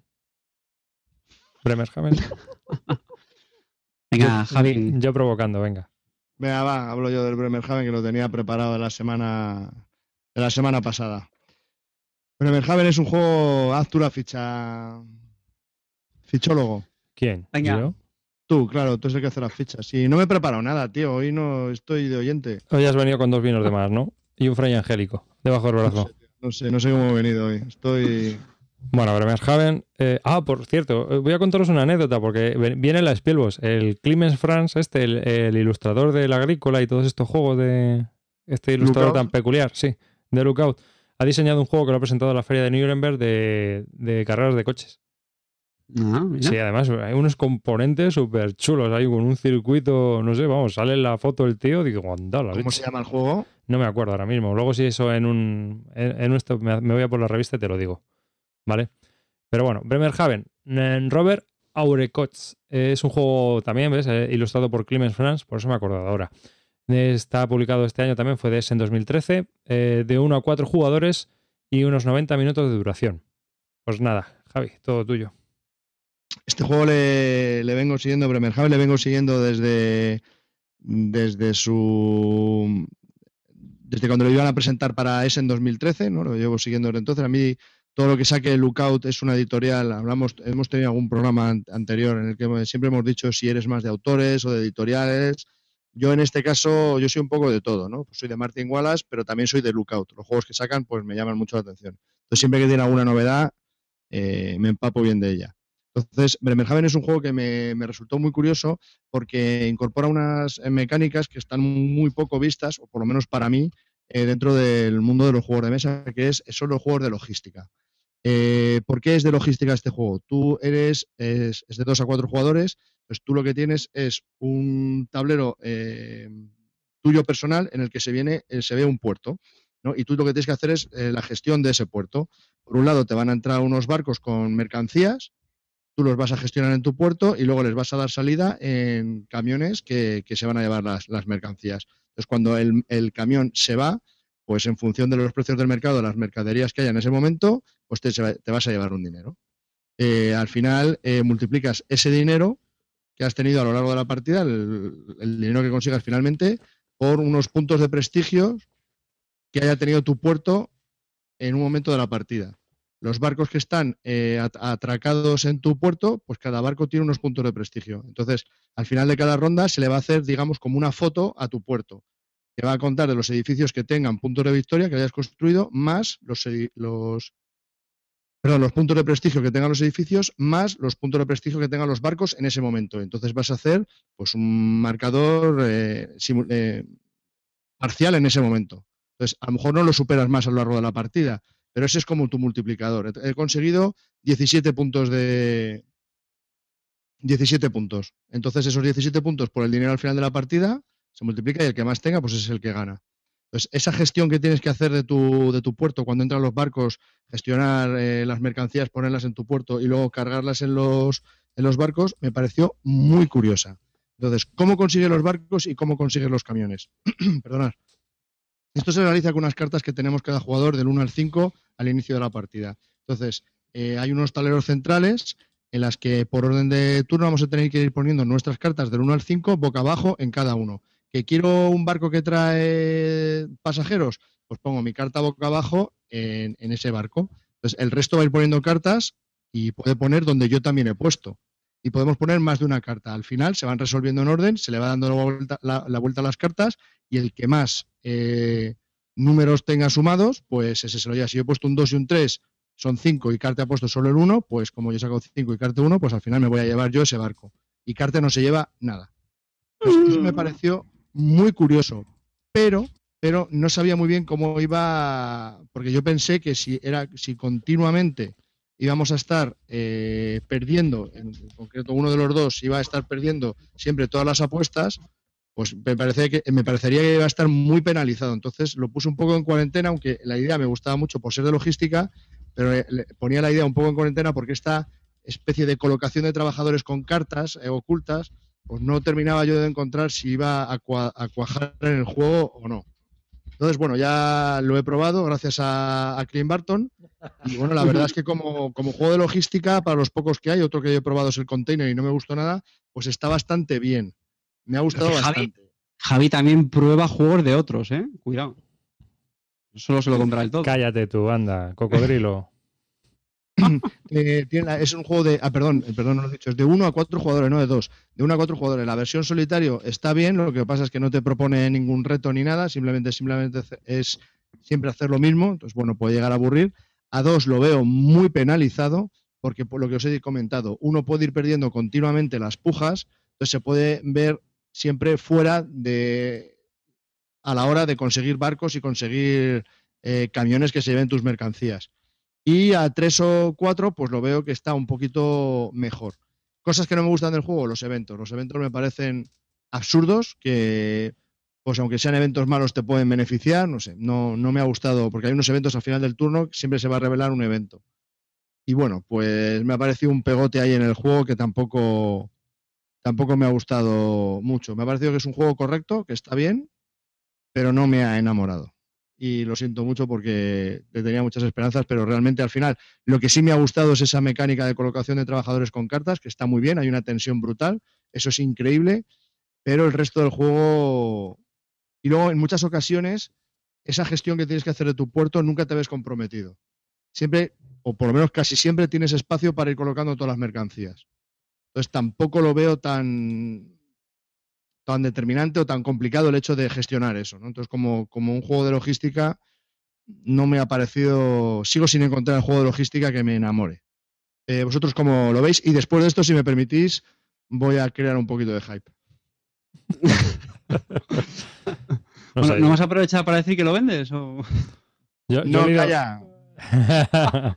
yo no he leído muy buenas reseñas de este juego, la verdad. Yo Sí. creo que su mayor logro eh, es que, como lo ilustra el, el class este, ¿cómo es el? El Clemens Fran.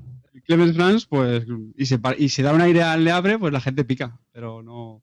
No sé, a mí el juego fue de, de más a menos. Solo una partida, eh, ojo, ¿ves? Aquí sí que soy muy, muy cauto, solo una partida. Al principio la idea me pareció buenísima, como explica Calvo, pero es que luego jugándolo, la nuestra fue una partida a dos, que yo estoy- creo que no es el mejor número, vamos, seguro. No, desde luego. Y, y fue de más a menos. Al principio me parecía muy bien la chula, tal. Pero es que luego había cosas que me chirriaban muchísimo. Como por ejemplo lo, lo que has contado de los puntos de victoria de los barcos. Pues claro, esos puntos de victoria es como el máximo que consigues a lo largo de toda la partida. No es que ni lo vas acumulando, ni. Entonces, si ya había llegado a 8 puntos con los barcos, pues bueno, ya está, 8. Si luego te bajaba, pues como te daba igual. Porque como ya habías conseguido llegar a 8, pues bien. No sé. Luego tienes que me- subirlos, ¿eh? Si no, no, no, ganas. Sí, Sí, no, claro, va subiendo poco, pero igual, va su- siempre va subiendo poco a poco, porque siempre vas pillando barcos que te dan siempre más puntos. O sea, la partida, eh, los barcos están ordenados por, por así decirlo, como por, por- bueno, por fases. Al principio son como de una era, luego de otra, luego de otra. Entonces los primeros te dan muy pocos puntos, luego te dan más, luego más. Entonces, no es que digas, ostras, me ha salido el barco muy grande, voy a ir a por él. No, si es que da igual, si no lo coges, luego vas a pillar otro que también te da muchos puntos. No sé, yo no le vi mucha. No sé, tío, no. Yo- Yo- mi, mi impresión de él es que a mí el juego me pareció un juego más, nada especial, pero tampoco eh, no, no estaba mal. Yo creo que se lo comenté a Calvo cuando se lo, se lo vendí. Venga, sincérate que te has deshecho ya de la No, iniciativa. no, que- no, es verdad. O sea, es un juego que tiene una mecánica muy chula que no todo el mundo le gusta. En lo que él comenta, en realidad, no, la gente considera que son apuestas, pero es una colocación de trabajadores. Pero en realidad tienes trabajadores numerados que tú vas colocando sin que nadie los vea y puedes hacer un poco de bluff o etcétera, ¿no? Pues eso la gente, no te creas que le gusta mucho, pero se vuelven locos de que no los puedas ver, no puedas calcular, etcétera, ¿no? Eso está muy bien. Eso es una mecánica que a mí me gusta. A mí eso me gustó mucho. El rollo también de las cartas de tiempo que vas quitando para luego conseguir los puntos también está bien, pero es verdad que le falta tensión, no tiene nada que te haga decir, ostras, ¿qué tal? Estás disfrutando o estás sufriendo con la partida, pero pasándotelo bien. Ay, no, pues me pareció pues uno más, pasando el tiempo, ni mal ni bien, entretenido. Y, y- y el Clemens Franz, una cosa que sí que hace y hace muy bien es que los tableros y todo eso, te puede gustar o no su dibujo, que la mayoría de la gente no le gusta, pero los tableros y los componentes son muy llamativos y está todo muy bien integrado. Y eso lo hace muy bien. El, el juego es vistosillo. Sí, eso estoy muy de acuerdo. Lo hace muy bien, como el agrícola, como el caverna, todo eso lo hace, el tío se lo ocurra que te cagas y lo hace muy chulo, muy vistoso en, en mesa. Pero para mí le falta, pues eso, emoción de jugar, la emoción del juego. Lo que cuando el juego, yo lo juego a cuatro, ¿eh? Había tensión, estaba bien, pero nos faltó el. También estoy de acuerdo que los eventos para mí los joden, no, no aportan nada. Y los edificios, ¿no, ¿no os pasó que los edificios tampoco estaban ahí? Que bueno, sí, me lo cojo, pero tampoco es que lo vaya a petar con esto. Depende del edificio, No, depende no del sé. momento. Ya, tío, pero yo me acuerdo en esta partida iban saliendo y es que casi ninguno nos llamaba la atención. No, que sí que los comprábamos y eso, pero no sé, tío, a mí no me. Para, mí, para mí le ha jodido un poco que sea tan parecido al agrícola. Puede haber hecho algunas ventas, pero yo creo que al final la gente lo compara con el agrícola y no tiene nada que ver. Cuando dices agrícola, quería, quería decirle Jabre y no, no tiene absolutamente nada que ver. Absolutamente nada que ver, nada, nada que ver. Lo único es estética. La portada, quizás un poco, pero. Bueno, dices tú que, le- que dices tú que la ha perjudicado. Yo es que mi, mi teoría es que este juego, si estamos hablando de la hora, es por eso precisamente. O sea, porque es que si no, yo creo que hubiera pasado desapercibido. Sí, lo que mira, pasa es que luego cuando lo juegas comparas y dices, ¿dónde vamos? ¿Dónde va este? ¿Dónde va el desgraciado? ¿Dónde va con esto? Bueno, tiene buenas ideas, para ser su primer juego no está mal, debería de haber tenido un poquito más de desarrollo, pero bueno, va. Un juego que si lo queréis probar, yo lo tengo en Bueno, un Eh, módico precio fantástico. hemos estado hablando de Bremerhaven, que también salió en ese en 2013. Es un juego de 1 a 4 jugadores de Robert Aure, Aureo. Bueno, un austriaco un alemán, algo de eso. Y unos 90 minutos de duración. Eh, el juego de Clemens Franz, os lo voy a contar porque es curioso, va, va a salir por la casa Stabauer Marketing, que es una casa austríaca de juguetes y se va a meter en esto de los juegos de mesa, con tres juegos de carreras. Y los tres juegos de carreras están diseñados por Clemens Franz, Hanno Gierke, el mandamás de Lookout Games, y Dale Yu, el de, de Opinionated Gamers. Entonces, entonces, Dios los crea y ellos se juntan. entonces, eh, eh, el juego que yo he visto en la Spielbox se llama Star Fray, que es un juego de mesa, mm, va más bien duro. Luego hay otro tipo infantil y luego va a haber uno de cartas. Este, pues, eh, si veis, se crea un circuito con, con un cartón, o sea, se van creando circuitos con pistas de cartón y luego los coches corren por encima. Hay unos dados y tal, parece así un poco la mecánica de exprime tu suerte. Entonces, y, y también gestión de mazo, por lo que he podido ver. Mm. O sea, hay bastantes historias. Y bueno, llama bastante la atención, es bastante vistoso. No sé si os he puesto el enlace ahí en el chat para que vosotros lo podáis ver y lo podéis comentar. Eh, sobre todo la foto de los insertos y tal, vienen muchas cositas. No sé, es una cosa a tomar en cuenta de juegos de carreras, por lo que veo. No sé qué tal estará ni cómo funcionará. Lo, lo acabo de ver es un poco raro ahí, como el juego, es una mezcla entre juego de tablero, Scalectri, es una cosa. Sí, Ah, y- ya sé cuál es. Y Sí, aparte sí, sí. de eso, aparte de eso, la duración pone que son 30 minutos, o sea que fíjate, va a ser rapidito. Pero vamos, esto- eh, estos juegos siempre tienen público. Pues no tenía mala pinta, ¿eh? No, no, no, está muy vistoso. Pero se parece un poco al Scalestri o no. Sí, Joder, que- luego- que- Sí, sí, por pero eso mola, Pero mola. ¿no? a mí me ha gustado, vamos, Ujú. A mí la no me gusta. apariencia. Sí, está bastante curioso. Bueno, pues nada, Starfree de Criminals Friend, no, ya, No, no sé. no os vais a escapar, os voy a contar el hype que tengo. Venga, cuéntanos el hype, ya después de este No, es- interludio. Siguiendo, siguiendo esto de los juegos de, de logística, eh, van, a, van a editar un juego, lo van a presentar en ese en 2014, ya me voy anticipando. Es uno de los pocos que ya se sabe que van a salir, eh, que van a llegar para Essen. Eh, es de un autor que no es que me guste porque hace unos juegos muy pesados, pero el tema me mola muchísimo. Es un juego de Vital La Cerda que lleva un par de años preparando y se llama Kanban. Lo va a sacar Stronghold Games es de 2 a 4 jugadores. Y es eh, la producción en línea de un, Una fábrica de coches, ¿no? una fábrica de coches. Ah, Dios y mío. tienes que gestionar todo eso. El just in time de una del sistema de producción de una, de una línea de, de esto de, de coches. Lean lo que, lo que tú no quieres. Lo que tú no quieres. Lean Arribas. Manufacturing. Espera, yo si quieres te paso unos cuantos libros y eso de esas movidas, ¿eh? Por si, para si te quieres ir entrenando para el juego.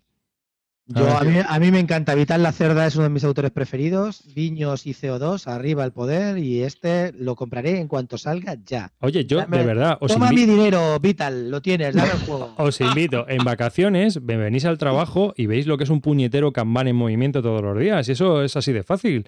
Y no tenéis que jugar, encima os pagan. ¿Kanban está buena? ¿Es una tía buena? o Sí, ojalá, ojalá, por lo menos. ¿Qué es eso del Kanban? Explícalo de arriba. El Kanban es el título del juego, ¿no? ¿Es un, es, un nuevo baile de moda? No, no, no, es un sistema de distribución de trabajo en cadenas de montaje, ¿Eh? entre otras cosas. Y la Sirve- canción. Y sirve también para la logística. Por ejemplo, para gestionarte la logística se, pueden, se suelen utilizar también tableros de Kanban. Entonces, tú tienes los procesos. Bueno, hay, tabla- hay tableros de Kanban muy, muy, muy complejos. O sea, pueden tener filas, eh, columnas distintas y ahí se van moviendo todos los procesos. Es un sistema japonés que se supone se inventó con Toyota, pero bueno, no, sé si será eso cierto o no. El caso es que la leyenda viene de ahí y eh, digamos que cuando empieza, tú imagínate que tienes un pedido, ¿no? Pues hay que hacer mil coches del modelo tal. Bueno, pues entonces tú tienes que empezar a mover, pues los de almacén tienen que sacar el trabajo, ¿no? Entonces se va moviendo todo por el tablero de Kanban hasta que el coche sale por la puerta. ¿Mm? Por decirlo de alguna manera, ¿no? O sea, las peticiones de trabajo, las órdenes de trabajo, todo eso se va moviendo en el tablero, en teoría. Me estás poniendo muy cachondo arriba. Quiero el juego ya. Take my money and shut up ya de una puta vez. No me, Vital, no me cogeréis vivo para jugar a ese juego. Además, a ese, mira, si es de experiencia, yo, eh, yo no sé, pero seguro que traigo a alguien del trabajo que os machaca vivos. O sea, literalmente, ¿sabes? Empieza a decirte, no, mejor mueve esto aquí, mueve mueve esto acá. Vamos a hacer la producción de las tuercas de las ru- ruedas ahora antes, las ruedas que vengan por este otro lado. Espérate que vienen el martes, no, he llamado a los chinos y dicen que no, que vienen el jueves. Ya, yo te traigo a alguien y te- seguro que te machacan el juego. Seguro que lo del Kanban es lo que has dicho tú, eso del tablero ese. No será la canción sudamericana esa del se va el Kanban, se va No, el no, Kanban. no. Un Kanban es un tablero. Bueno, va- va- vamos a hacer una- un ejemplo simple, ¿vale? Un tablero de Kanban. Tú tienes un tablero y tienes, pues, por ejemplo, eh, un tablero de Kanban sería, eh, vamos a grabar un podcast, ¿no? Entonces, vamos a grabar un podcast. La siguiente columna sería la grabación, luego la edición, la postproducción y eh, la publicación, ¿no? Imaginemos que esas tareas se dividen entre varias personas. Pues la gente iría cogiendo la parte que le corresponde y la iría poniendo en su tablerito. Entonces tú vas moviendo las tareas y las vas moviendo y también sirve para que el personal se gestione, es decir, para que tú tengas una persona haciendo dos o tres trabajos distintos, porque puede ocurrir que una persona grabe y que otra persona monte, pero no edite. Entonces Carte se, se ocupa de la edición y la publicación. Entonces van saliendo los podcasts, Carte hace una cosa, yo hago otra, tú haces otra. Vamos, te estás tirando de los pelos porque te estás poniendo cachondo de solo pensar el puzzle que hay que montar. Bien, Pero total, total. Yo os Entre el aviso. tono de voz que tienes y lo que me estás contando, no puedo más. Es un juego de optimización. Va a ser, supongo, un juego de optimización, un juego de organizarte y un puzzle. Es un puzzle, un sudoku. O sea, es un juego de lógica en el cual guay. tú tienes que ir cuadrando todo para que salga en el momento Yo en el que solo le pido que tenga un poquito de tema. Un poquito. A mí el Mm. rollo ese que sea fábrica de. Joder, coches, esto es mola. que no tenga. El Kanban se creó Pues, para las fábricas de coches, David. Ya, ya. Si- si ves las Joder, fotos- si ves las fotos, eso que cuando juegues al juego. No, digo que cuando juegues al juego, joder, que te veas haciendo eso, ¿sabes? O sea, yo el Carte, no CO2. te preocupes, si lo, lo- lo probarás en mi casa si me lo pillaré yo. mi- Mira, como dicen, como dicen en un. eh, Voy a poner otro ejemplo, ¿no? El, el despliegue del caverna. ¿no? Pues Carte va abriendo las bolsitas, Calvo va colocando los tableros. El, ¿no? Bilbo nos, nos comenta eso.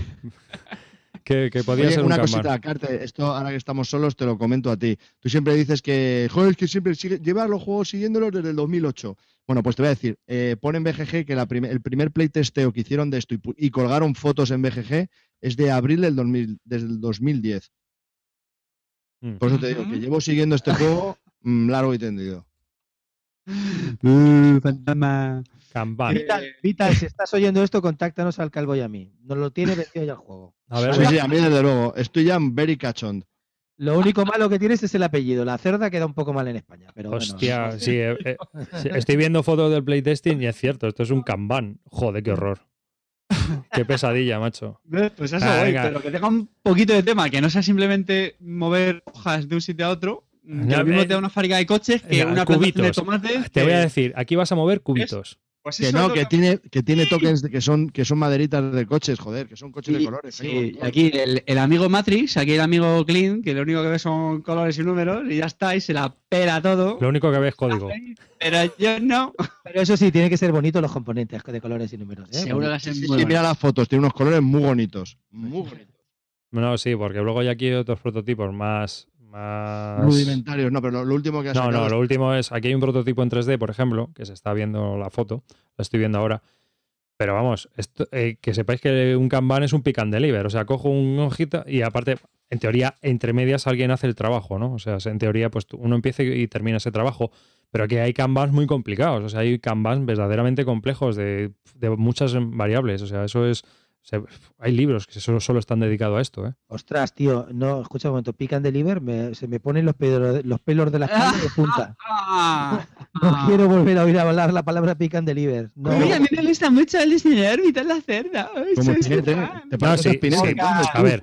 La mecánica en el juego no te pone que sea pick and deliver, pero que te digo que lo único que vas a estar haciendo es moviendo cubitos porque tú no vas a fabricar el coche. Bueno, si hay mover cubitos no me importa, pero pick and deliver no puedo con él. Ya, ya. Bueno, pero al final es metes cubos por un lado y tienen que salir por el otro. ¿Sabes? O sea, tienen que dar la vuelta a toda la fábrica. ¿Mm?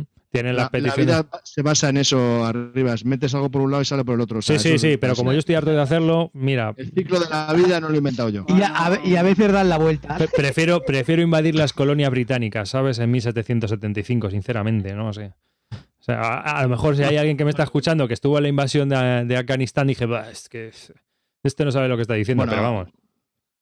Como si quieres ser innovador e invadir Polonia. A mí me la Sí, pela. Pero ya, ya. déjame a mí con mi Kanban y mis movidas. Que sí, que sí, que sí, que es una paja mental de, de puta madre. yo veo muchos cubitos, colores de color, de coches de color diferente. A que ya te pone. Un montón de fichas, tokens. Estoy, Pero es estoy, que, es que estoy muy Javi, tío, excitado. eres, eres la leche, tío, en serio, ¿eh? O sea, le das caña al Viños, tío, y yo estoy viendo imágenes aquí, y es que estoy viendo un Viños al cuadrado, macho. Ah, o que sea, sí. pero ¿habéis visto el tablero cómo es? Es que eres la hostia, tío, en serio. Ya, Déjame a mí. con- Encima, para una vez que tengo casi mira a este autor que dices tú que es la polla y me pongo ahí a mirarle. Eh, el Viños, mega- me- minijuegos, no sé qué. Tío, pero estoy viendo el tablero. Que ojo, que no, que no digo nada del juego, eh, que, a mí, de hecho, a priori me llama bastante. Pero es que me alucina. sí, tío. sí. Luego, luego decidiremos quién se lo compra, si tú o yo. Qué infierno los Kanbans. le estoy viendo, le estoy viendo la cola a los cocodrilos, ya, ¿sabes? Mordiendo manos. No, en, Madre en- en esto las, las fábricas de coches es de lo más innovador, ¿no? En sistemas de producción, o sea que es, eh, son las que man- marcan el paso realmente. Entonces, Arriba, no- habla, habla que me dice mueve cubos, habla del Ricochet Robot. Venga, vamos a pasar. ya, ya. ah, venga, pero tú quieres hablar del, Bueno, pero también hablamos de eso. del pero... Mutant Meeples, ¿no? Nos vamos de hora, chatos. Nos vamos de hora. Venga, Hombre, venga. habla ya- tú no, del Ricochet y luego te hablo yo del Mutant. no, no, habla tú del Mutant y ya enlazamos con el ricochet y ya está. ¿Qué pasa? ¿Os vais a tirar al barro y daros de hostias en el barro en tanga? para En Kanban. Nos vamos a dar en el barro en. Kanban. Me la tengo guardada con el ricochet de una Javi, cosa. Javi, te voy a decir una cosa. La culpa de todo la tiene Zetaman. Sí, efectivamente. En la puta culpa de todo la tiene Zetaman, tío. Si España va mal es por Zetaman. A ver, si no hubiera subido el precio de los juegos, ahora no habría crisis. A ver, esta burbuja lúdica no la empezaron ellos. Eh, Mutant Meeples, un juego de Ted Alspach eh, publicado por Bezier Games y en alemán por Pegasus Spiele. ¿Qué edición tienes tú, Javi? Eh, la, la única que han sacado. La, la- bueno, es que creo que son, son las dos es en una, ¿eh? En la, eh, la de Pegasus y la de Bessier es la misma. Sale- ah, sí, Las sí, vienen instrucciones en los, alemán y en, a- y en inglés. vienen los dos logos en la, en la caja. Bueno, es un juego de 2 a 7 jugadores, 45 minutos de duración y bueno, es un puzzle, ¿no? A ver, cuéntanos. Vamos a ver, a mí el juego en realidad se me da para el culo, no me gusta especialmente, pero sí que es verdad que no tengo nada parecido en la ludoteca, parecido a eso, ¿vale? Nada, no existe ningún juego parecido. Mm, No lo veo, estuve jugando con dos amigos y es que ellos decían cuatro o seis movimientos, tal. No lo veía, es una cosa, bueno, en realidad son, tienes como ocho, eh, a diferencia del Ricochet, que ese sí que no me gustó mucho, este tienes, tienes como ocho, mm, le llaman como superhéroes, ¿no? Que cada uno tiene un poder, pero los poderes son muy básicos, ¿no? Uno se mueve en diagonal, otro mm, rebota y antes de rebotar mm, se para, otro pega un salto de tres, cosas así, ¿no? Cada uno tiene unos poderes muy básicos y tienes que llegar a un sitio, a unas coordenadas en el tablero, el primero que llegue, moviendo a tres, a tres, eh, como máximo a tres héroes en un número total de movimientos, ¿no? Y como máximo cada héroe puedes moverlo 10 eh, 10 movimientos, ¿vale? Y entre los tres no pueden superar 24 movimientos. Entonces tienes que llegar a ese punto eh, con los héroes, combinando los poderes. Y la verdad que es, efectivamente es un puzzle. Son ocho tíos mirando el tablero sin hacer nada y el primero que dice, tengo seis movimientos, le da la vuelta a un reloj y si en 30 segundos los demás no lo tienen menos o los otros tienen que decir el número que tienen, se comprueba y si es así, pues nada. Eh, la única ventaja que le veo a este juego con el Ricochet Robot, primero que cada robot, el Ricochet Robot todos los robots eh, se mueven igual, no da igual. Aquí tiene la variedad de que los ocho tíos se mueven diferentemente. Los componentes son muy chulos también para lo que vale el juego. Y luego, para colmo, eh, tiene una cosa que en el Ricochet Robot, el tipo que sepa jugar te machaca. Es decir, el tipo que tenga una visión espacial muy buena, está, te lo, todo en cuanto empieces a jugar, te dice en cuatro, en seis, y es imposible ganarle. Aquí no, aquí hay un handicap. Tú tienes ocho héroes, el que consiga llegar, eh, eh, cada vez que pase, que metas un héroe en el sitio de donde tienes que llevarlo, ese héroe como que ya no lo puedes volver a utilizar, ¿vale? Y cuando no puedas volver a utilizar seis, ganas la partida. Es decir, con que no puedas volver, es como si lo ganaras, ¿no? Entonces, ¿qué pasa? Que el, el tipo que lo hace muy bien y a lo mejor ha inutilizado a tres héroes, no los puede utilizar y el otro que no sabe jugar, pues sigue pudiendo mover los ocho. Es decir, tiene un pequeño, el que, el que va muy bien tiene un handicap y con lo cual, pues un poco se, se contrapesa el- la, la ventaja espacial que pueda tener la persona que, se le da muy bien este tipo de juegos. En el Ricochet Robot no te machaca directamente. También es verdad, ya te digo que no es un juego que me emocione, pero no como juego en la biblioteca no tengo nada parecido y me parece curioso. Y si tengo que elegir entre el Ricochet y Mutant Meeples, prefiero Mutant Meeples. Primero por componentes, porque me parece brutal eh, la diferencia, y luego pues por, porque me, tiene mucha más rejugabilidad al tener cada, cada héroe, incluso te viene el, propio, la propia caja de Mutant Meeples, te viene con otros dos héroes extras, ¿no? Eh, como si fuera una mini expansión que te la meten ahí dentro. Con lo cual la rejugabilidad es mucho más alta para mí que, que, Ricochet Robot. Ricochet Robot tiene una legión de seguidores, no, a mí es un juego que cuando lo vi no me gustó, no me gustó la mecánica y este me parece una mecánica mucho más pulida. El tipo es verdad que el Tez Alpach este, eh, de tanto copiar HFST, no sé qué, pues se limita a copiar juegos, este le pidió permiso al autor, se lo dio, dijo que se basa en el juego y para mí lo ha perfeccionado. es Mm, No, decir, no le pudo pedir permiso, perdona, no le pudo pedir permiso al autor. Bueno, si está muerto, no sé si Pues estará eso, muerto o no, pero le pediría permiso a la casa, que no, pero reconoce que es un juego que está muy basado en Ricochet Robot. No, es, es que es un Ricochet Robo con esteroides. Sí. Es más, yo creo que si la gente tiene Ricochet Robots, coge un Mipel de cada color, le se baja las reglas y juega. ¿No? Sí, Sí. por lo que dices. Sí, sí, por lo que estás contando y yo viendo las Bueno, fotos. pero te faltan luego también el Willy consiguiéndote. el- Bueno, efectivamente, lo podrías hacer. Sí. Sí, se eres puede amante hacer. del print and play, hazlo, desgraciado. No, no, Sí. no es amante del print and play. Con imprimirte las reglas y coger un monigote de cada de, de otro juego te vale. De Pero cada vamos a color. ver, Ahora mismo valen los dos 26 pavos. ¿Con Sí. ¿Cuál me pillo de los dos? Mutan. Lo siento. Lo siento, Debir, sois españoles. No debería decir esto. Soy un traidor a la patria, pero prefiero Mutant Meeples. Mu- Esas- Mutant Meeples, bueno, está entrete- no sé, a mí me, llama la atención en ese aspecto. Bueno, Ricochet Robos, vamos a hablar de la, del, del otro, ¿vale? Que ha salido por Debir. Es un juego de Alex Randolph, que ya falleció. No me acuerdo qué año, pero bueno. Do- Y- 2004. Está publicado por Debir. Es un juego de 1 a 15 jugadores. En realidad, el número da igual. teoría se puede jugar infinito número de jugadores. Y es un juego que, bueno, pone aquí la duración 30 minutos, ta- también es muy variable, depende cómo te salga la partida. Es un juego abstracto. Tenemos cuatro robots, hay una especie de crit, hay una especie de cuadrícula con unas paredes que hay dibujadas y tal, y bueno, es con un tablero geomórfico. Son cuatro partes y se pueden poner de distintos lados. La edición de David es especial y viene con los ocho tableros, porque este juego salió como en dos versiones. Una normal y otra mm, normal más dos. O sea, eh, son ocho tableros en total. Y entonces David lo ha juntado todo y lo ha sacado de la misma caja en una caja tamaño Catán. Eh, el objetivo del juego es que sacas una ficha y uno de los robots tiene que llegar allí en un número de- en el menor número determinado. Es la misma mecánica. Cuando alguien dice siete movimientos, le da la vuelta al reloj de arena y te queda medio minuto un minuto para que alguien intente hacerlo en, en un menor tiempo que tú. O sea, en un, en un menor número de movimientos que tú. Como bien dices tú, no es un juego para todo el mundo. Yo creo que el mayor hándicap de este juego es encontrar jugadores. Porque no es un juego que. Es más, mucha gente juega en solitario. Yo hay gente que me lo ha pedido para tenerlo él en su casa y de vez en cuando montarse su paja mental. En serio, ¿eh? O sea, literalmente. De desplegarlo, yo lo despliego, pongo los monigotes y me tiro pensando. Igual que hago un sudoku, pues me, Mm. me pongo los puzzles y a ver, a ver en cuántos movimientos hago esto. A ver en Yo, es que cuántos. no- yo soy incapaz de hacerlo, macho, no lo veo. es- me- Claro, no, y- hay tío, gente- Es una hay forma gente- de entrenar, la verdad que está bien, ¿eh? No, y aparte de que, mira, es un ejemplo que le ponía muy de cubos porque me preguntaba antes. Dice eh, por YouTube, dime de un juego que eh, no necesite de experiencia y que venga un novato y te gane. Este, este, te llega un tío con memoria especial y te ha destrozado. O sea, con, con visión espacial y te ha destrozado, pero vivo, ¿eh? Pero vivo. Como tenga más que tú, es que da igual. O sea, te va a machacar. O sea, te va a En destrozar. el Mutant Meeples tiene un handicap. Ya, de- tienes el handicap. dejar de utilizar a los robots que ha conseguido pasar. Da igual, tío. Si tiene más visión espacial que tú, macho. ¿Tú les ganaste a tus colegas? Si tú no tienes visión espacial. Vamos a ver, la verdad que, la verdad que no. A ver, eres un tuerto, ¿no? Pues entonces, si Sí, eres un tuerto, sí, eres un tuerto para todo. La verdad, la verdad que sí, aunque tuviera 25 y ellos 4, me hubiera Porque, porque en cuanto les empates te van a volver a machacar. Al final lo que haces es alargar Este la muerte. tuerto, manco y. Sí, Lo único que haces es alargar el sufrimiento. Porque dice, no, el calvo tiene una visión espacial de la leche, lleva tres y yo cero. Ah, mira, le he empatado porque con el handicap. Sí, pero ahora estés empatados. ¿Y ahora qué? Te va a destrozar vivo. Sí, sí, sí, eso sí. Vivo y literalmente, ¿sabes? Son juegos que yo creo que, que el mayor handicap que tienen es encontrar jugadores que les guste y puedan jugar contigo.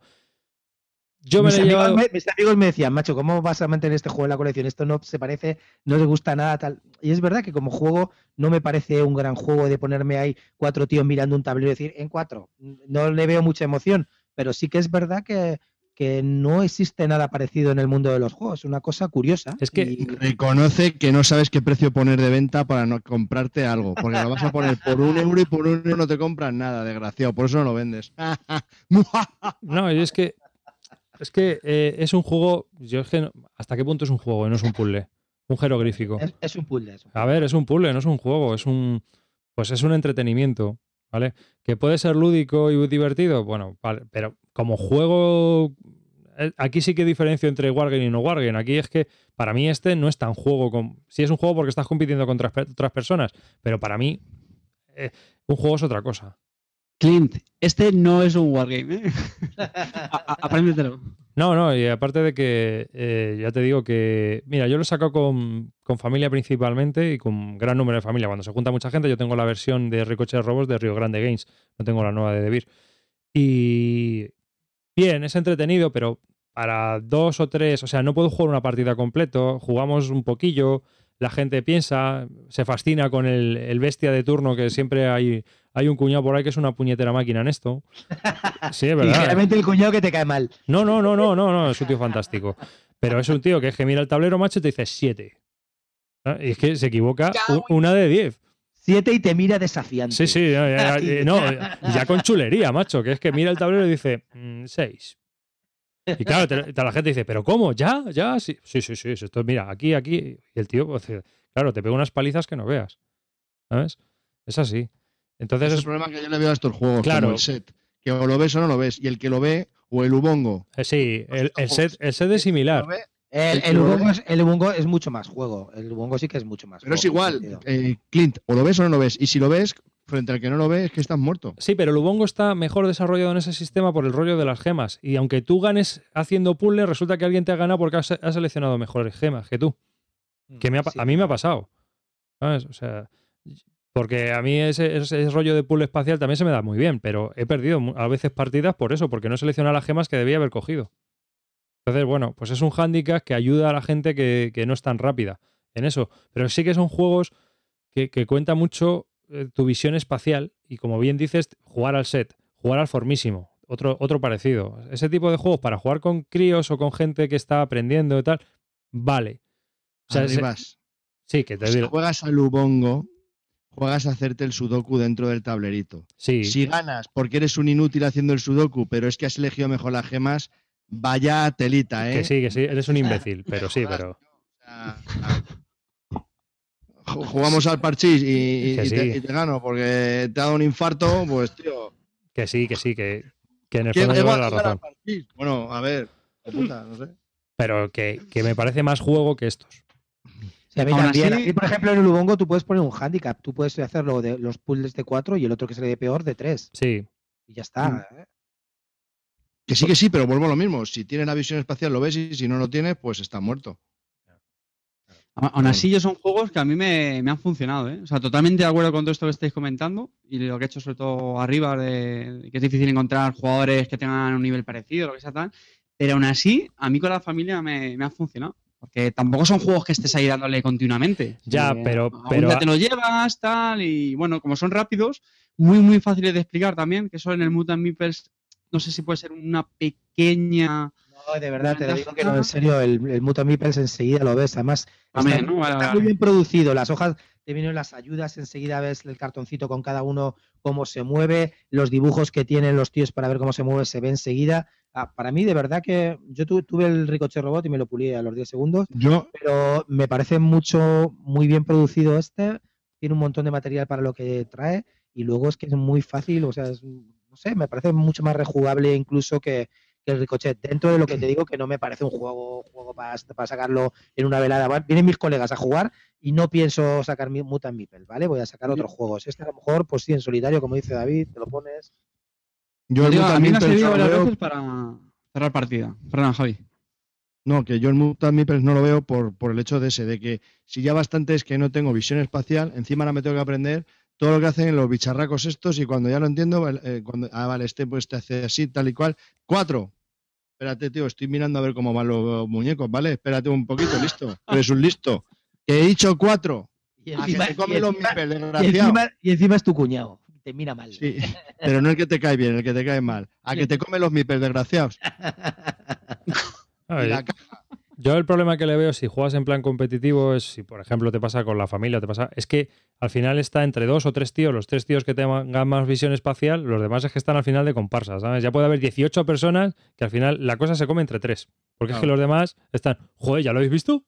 ¿Sabes? Entonces, es un juego que yo veo que, que, como dice David, sí, lo puedes sacar y eso, pero casi más una curiosidad y un Sí. entretenimiento para hacer una noche especial y hacer todos juntos algo que, que una competición familiar, ¿eh? O sea, yo lo veo así. Pues yo prefiero darme la mano y jugar al corro la patata, ¿eh?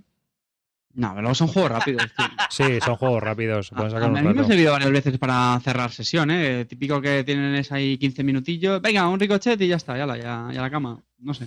Mm. A mí, a mí me gusta mucho ¿eh? el ricochet robots. Bueno, pues. A mí, como, Robots. diría, como dirían en, en la película de Albacete, eh, Amanece que no es poco, a mí lo que me gusta es escribir a máquina.